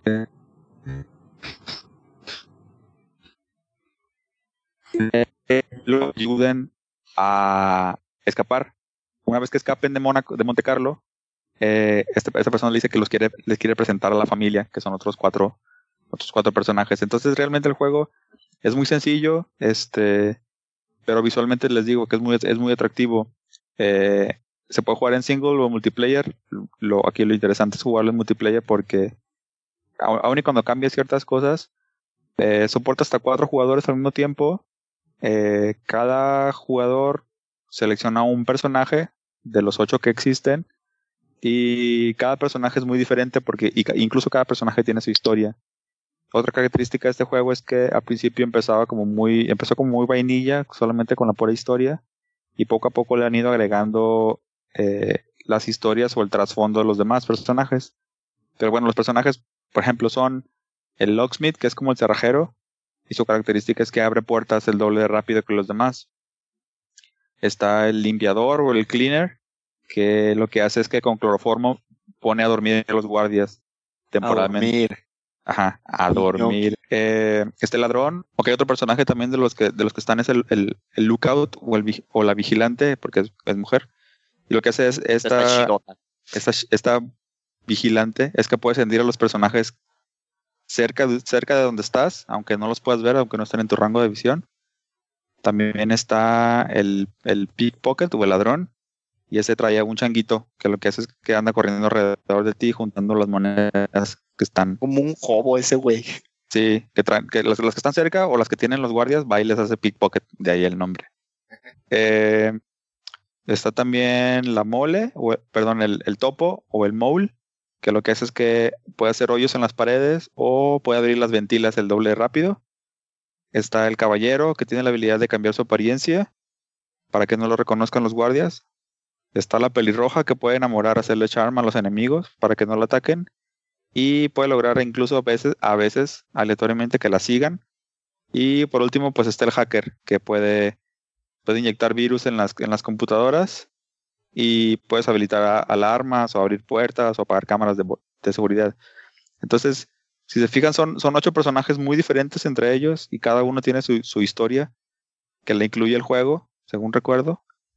Entonces, eh, ahí se van armando las combinaciones entre, por ejemplo, si son tres o cuatro, pues a dependiendo del stage, eh, puede convenir a lo mejor más utilizar el, hacker y, el, y la mole y, o, la, o la perirroja o lo que sea. Entonces se pueden, se pueden hacer ahí este, combinaciones chidas. Eh, también la música es, buena, es, es, es, de una persona que se llama Austin Wintory. Espero que haya dicho bien su, su apellido. Porque esa persona participó en, en, otros juegos como Flow y como Journey. Entonces, también es como, como un all around juego y, está, está chido. Si lo pueden, si lo pueden conseguir vara, para que lo jueguen. Fíjate, R, que tu lista está bien interesante porque son puros juegos que juegas, o sea, multiplayer, güey. Sí. Casi, casi todos los demás nos fuimos por experiencia single player, pero tú te enfocaste en. Eh, de hecho, bueno.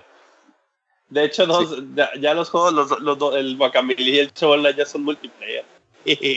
pero sí, ah, nativamente son multiplayer. Pero principalmente no son multiplayer, o sea, son como single y tienen multiplayer. Los de ustedes sí son nativamente multiplayer. Ajá. y ese de Mónaco, sí, como dice Re, muy divertido y, y, y, con bastante reto, porque se supone que haces un heist para robar algo y puedes hacer tu plan más fregón acá, pero créanme, siempre algo va a salir mal y van a salir corriendo del edificio. Muy, muy. Ese nomás, ese nomás está en Steam, No sé. también. Sí, porque en GOG no lo veo. Chale. Daisy. Chale. Pues yo para, para cerrar, eh, yo creo que ya saben de cuál, cuál también yo voy a decir.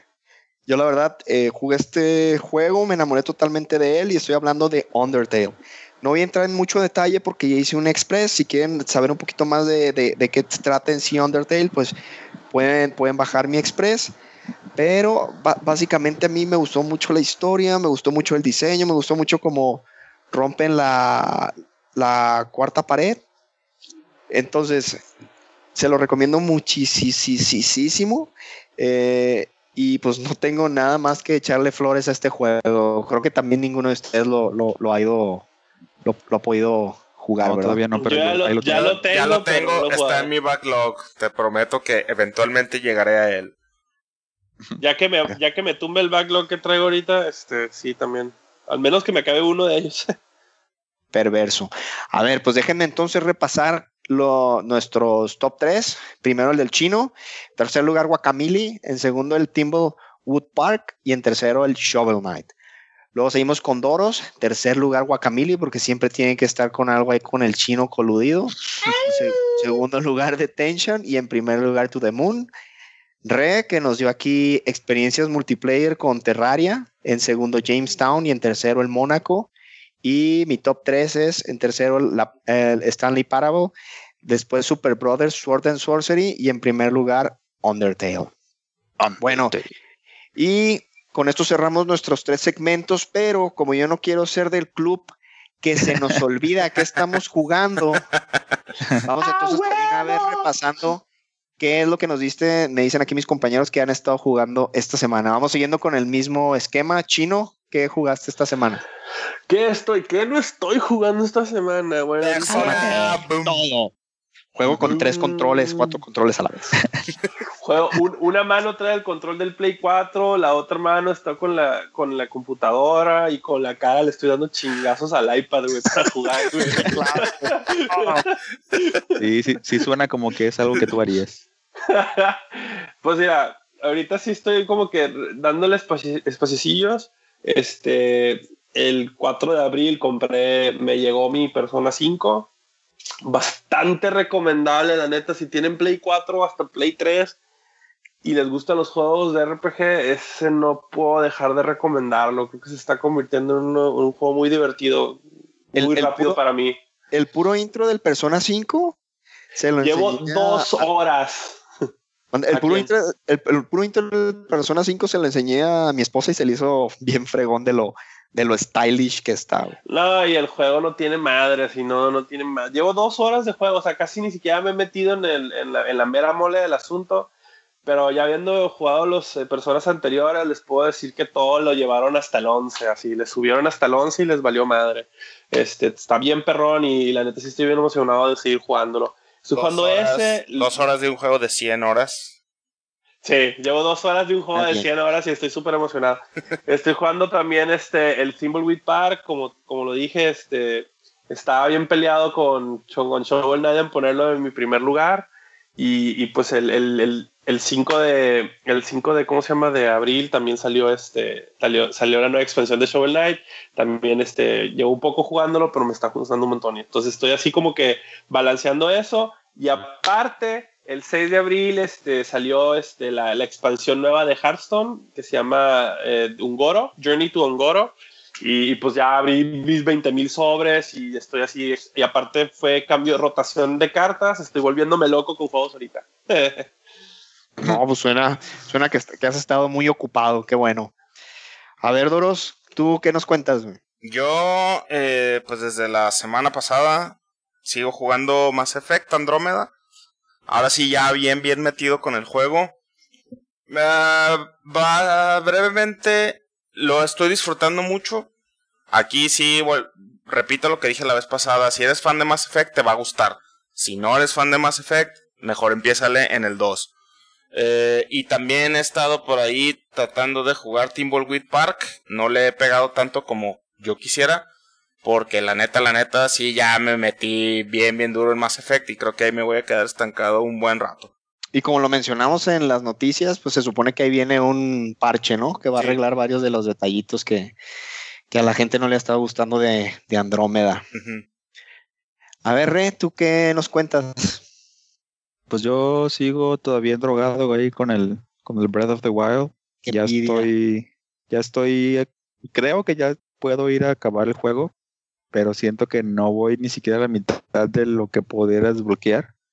Entonces, pues ahí estoy como dosificando y pensando si ya me lo voy a acabar o, o si sigo, o si sigo buscando los, los, las demás cosas que puedo, que puedo sacar, pero bueno, ahí estoy. Ok.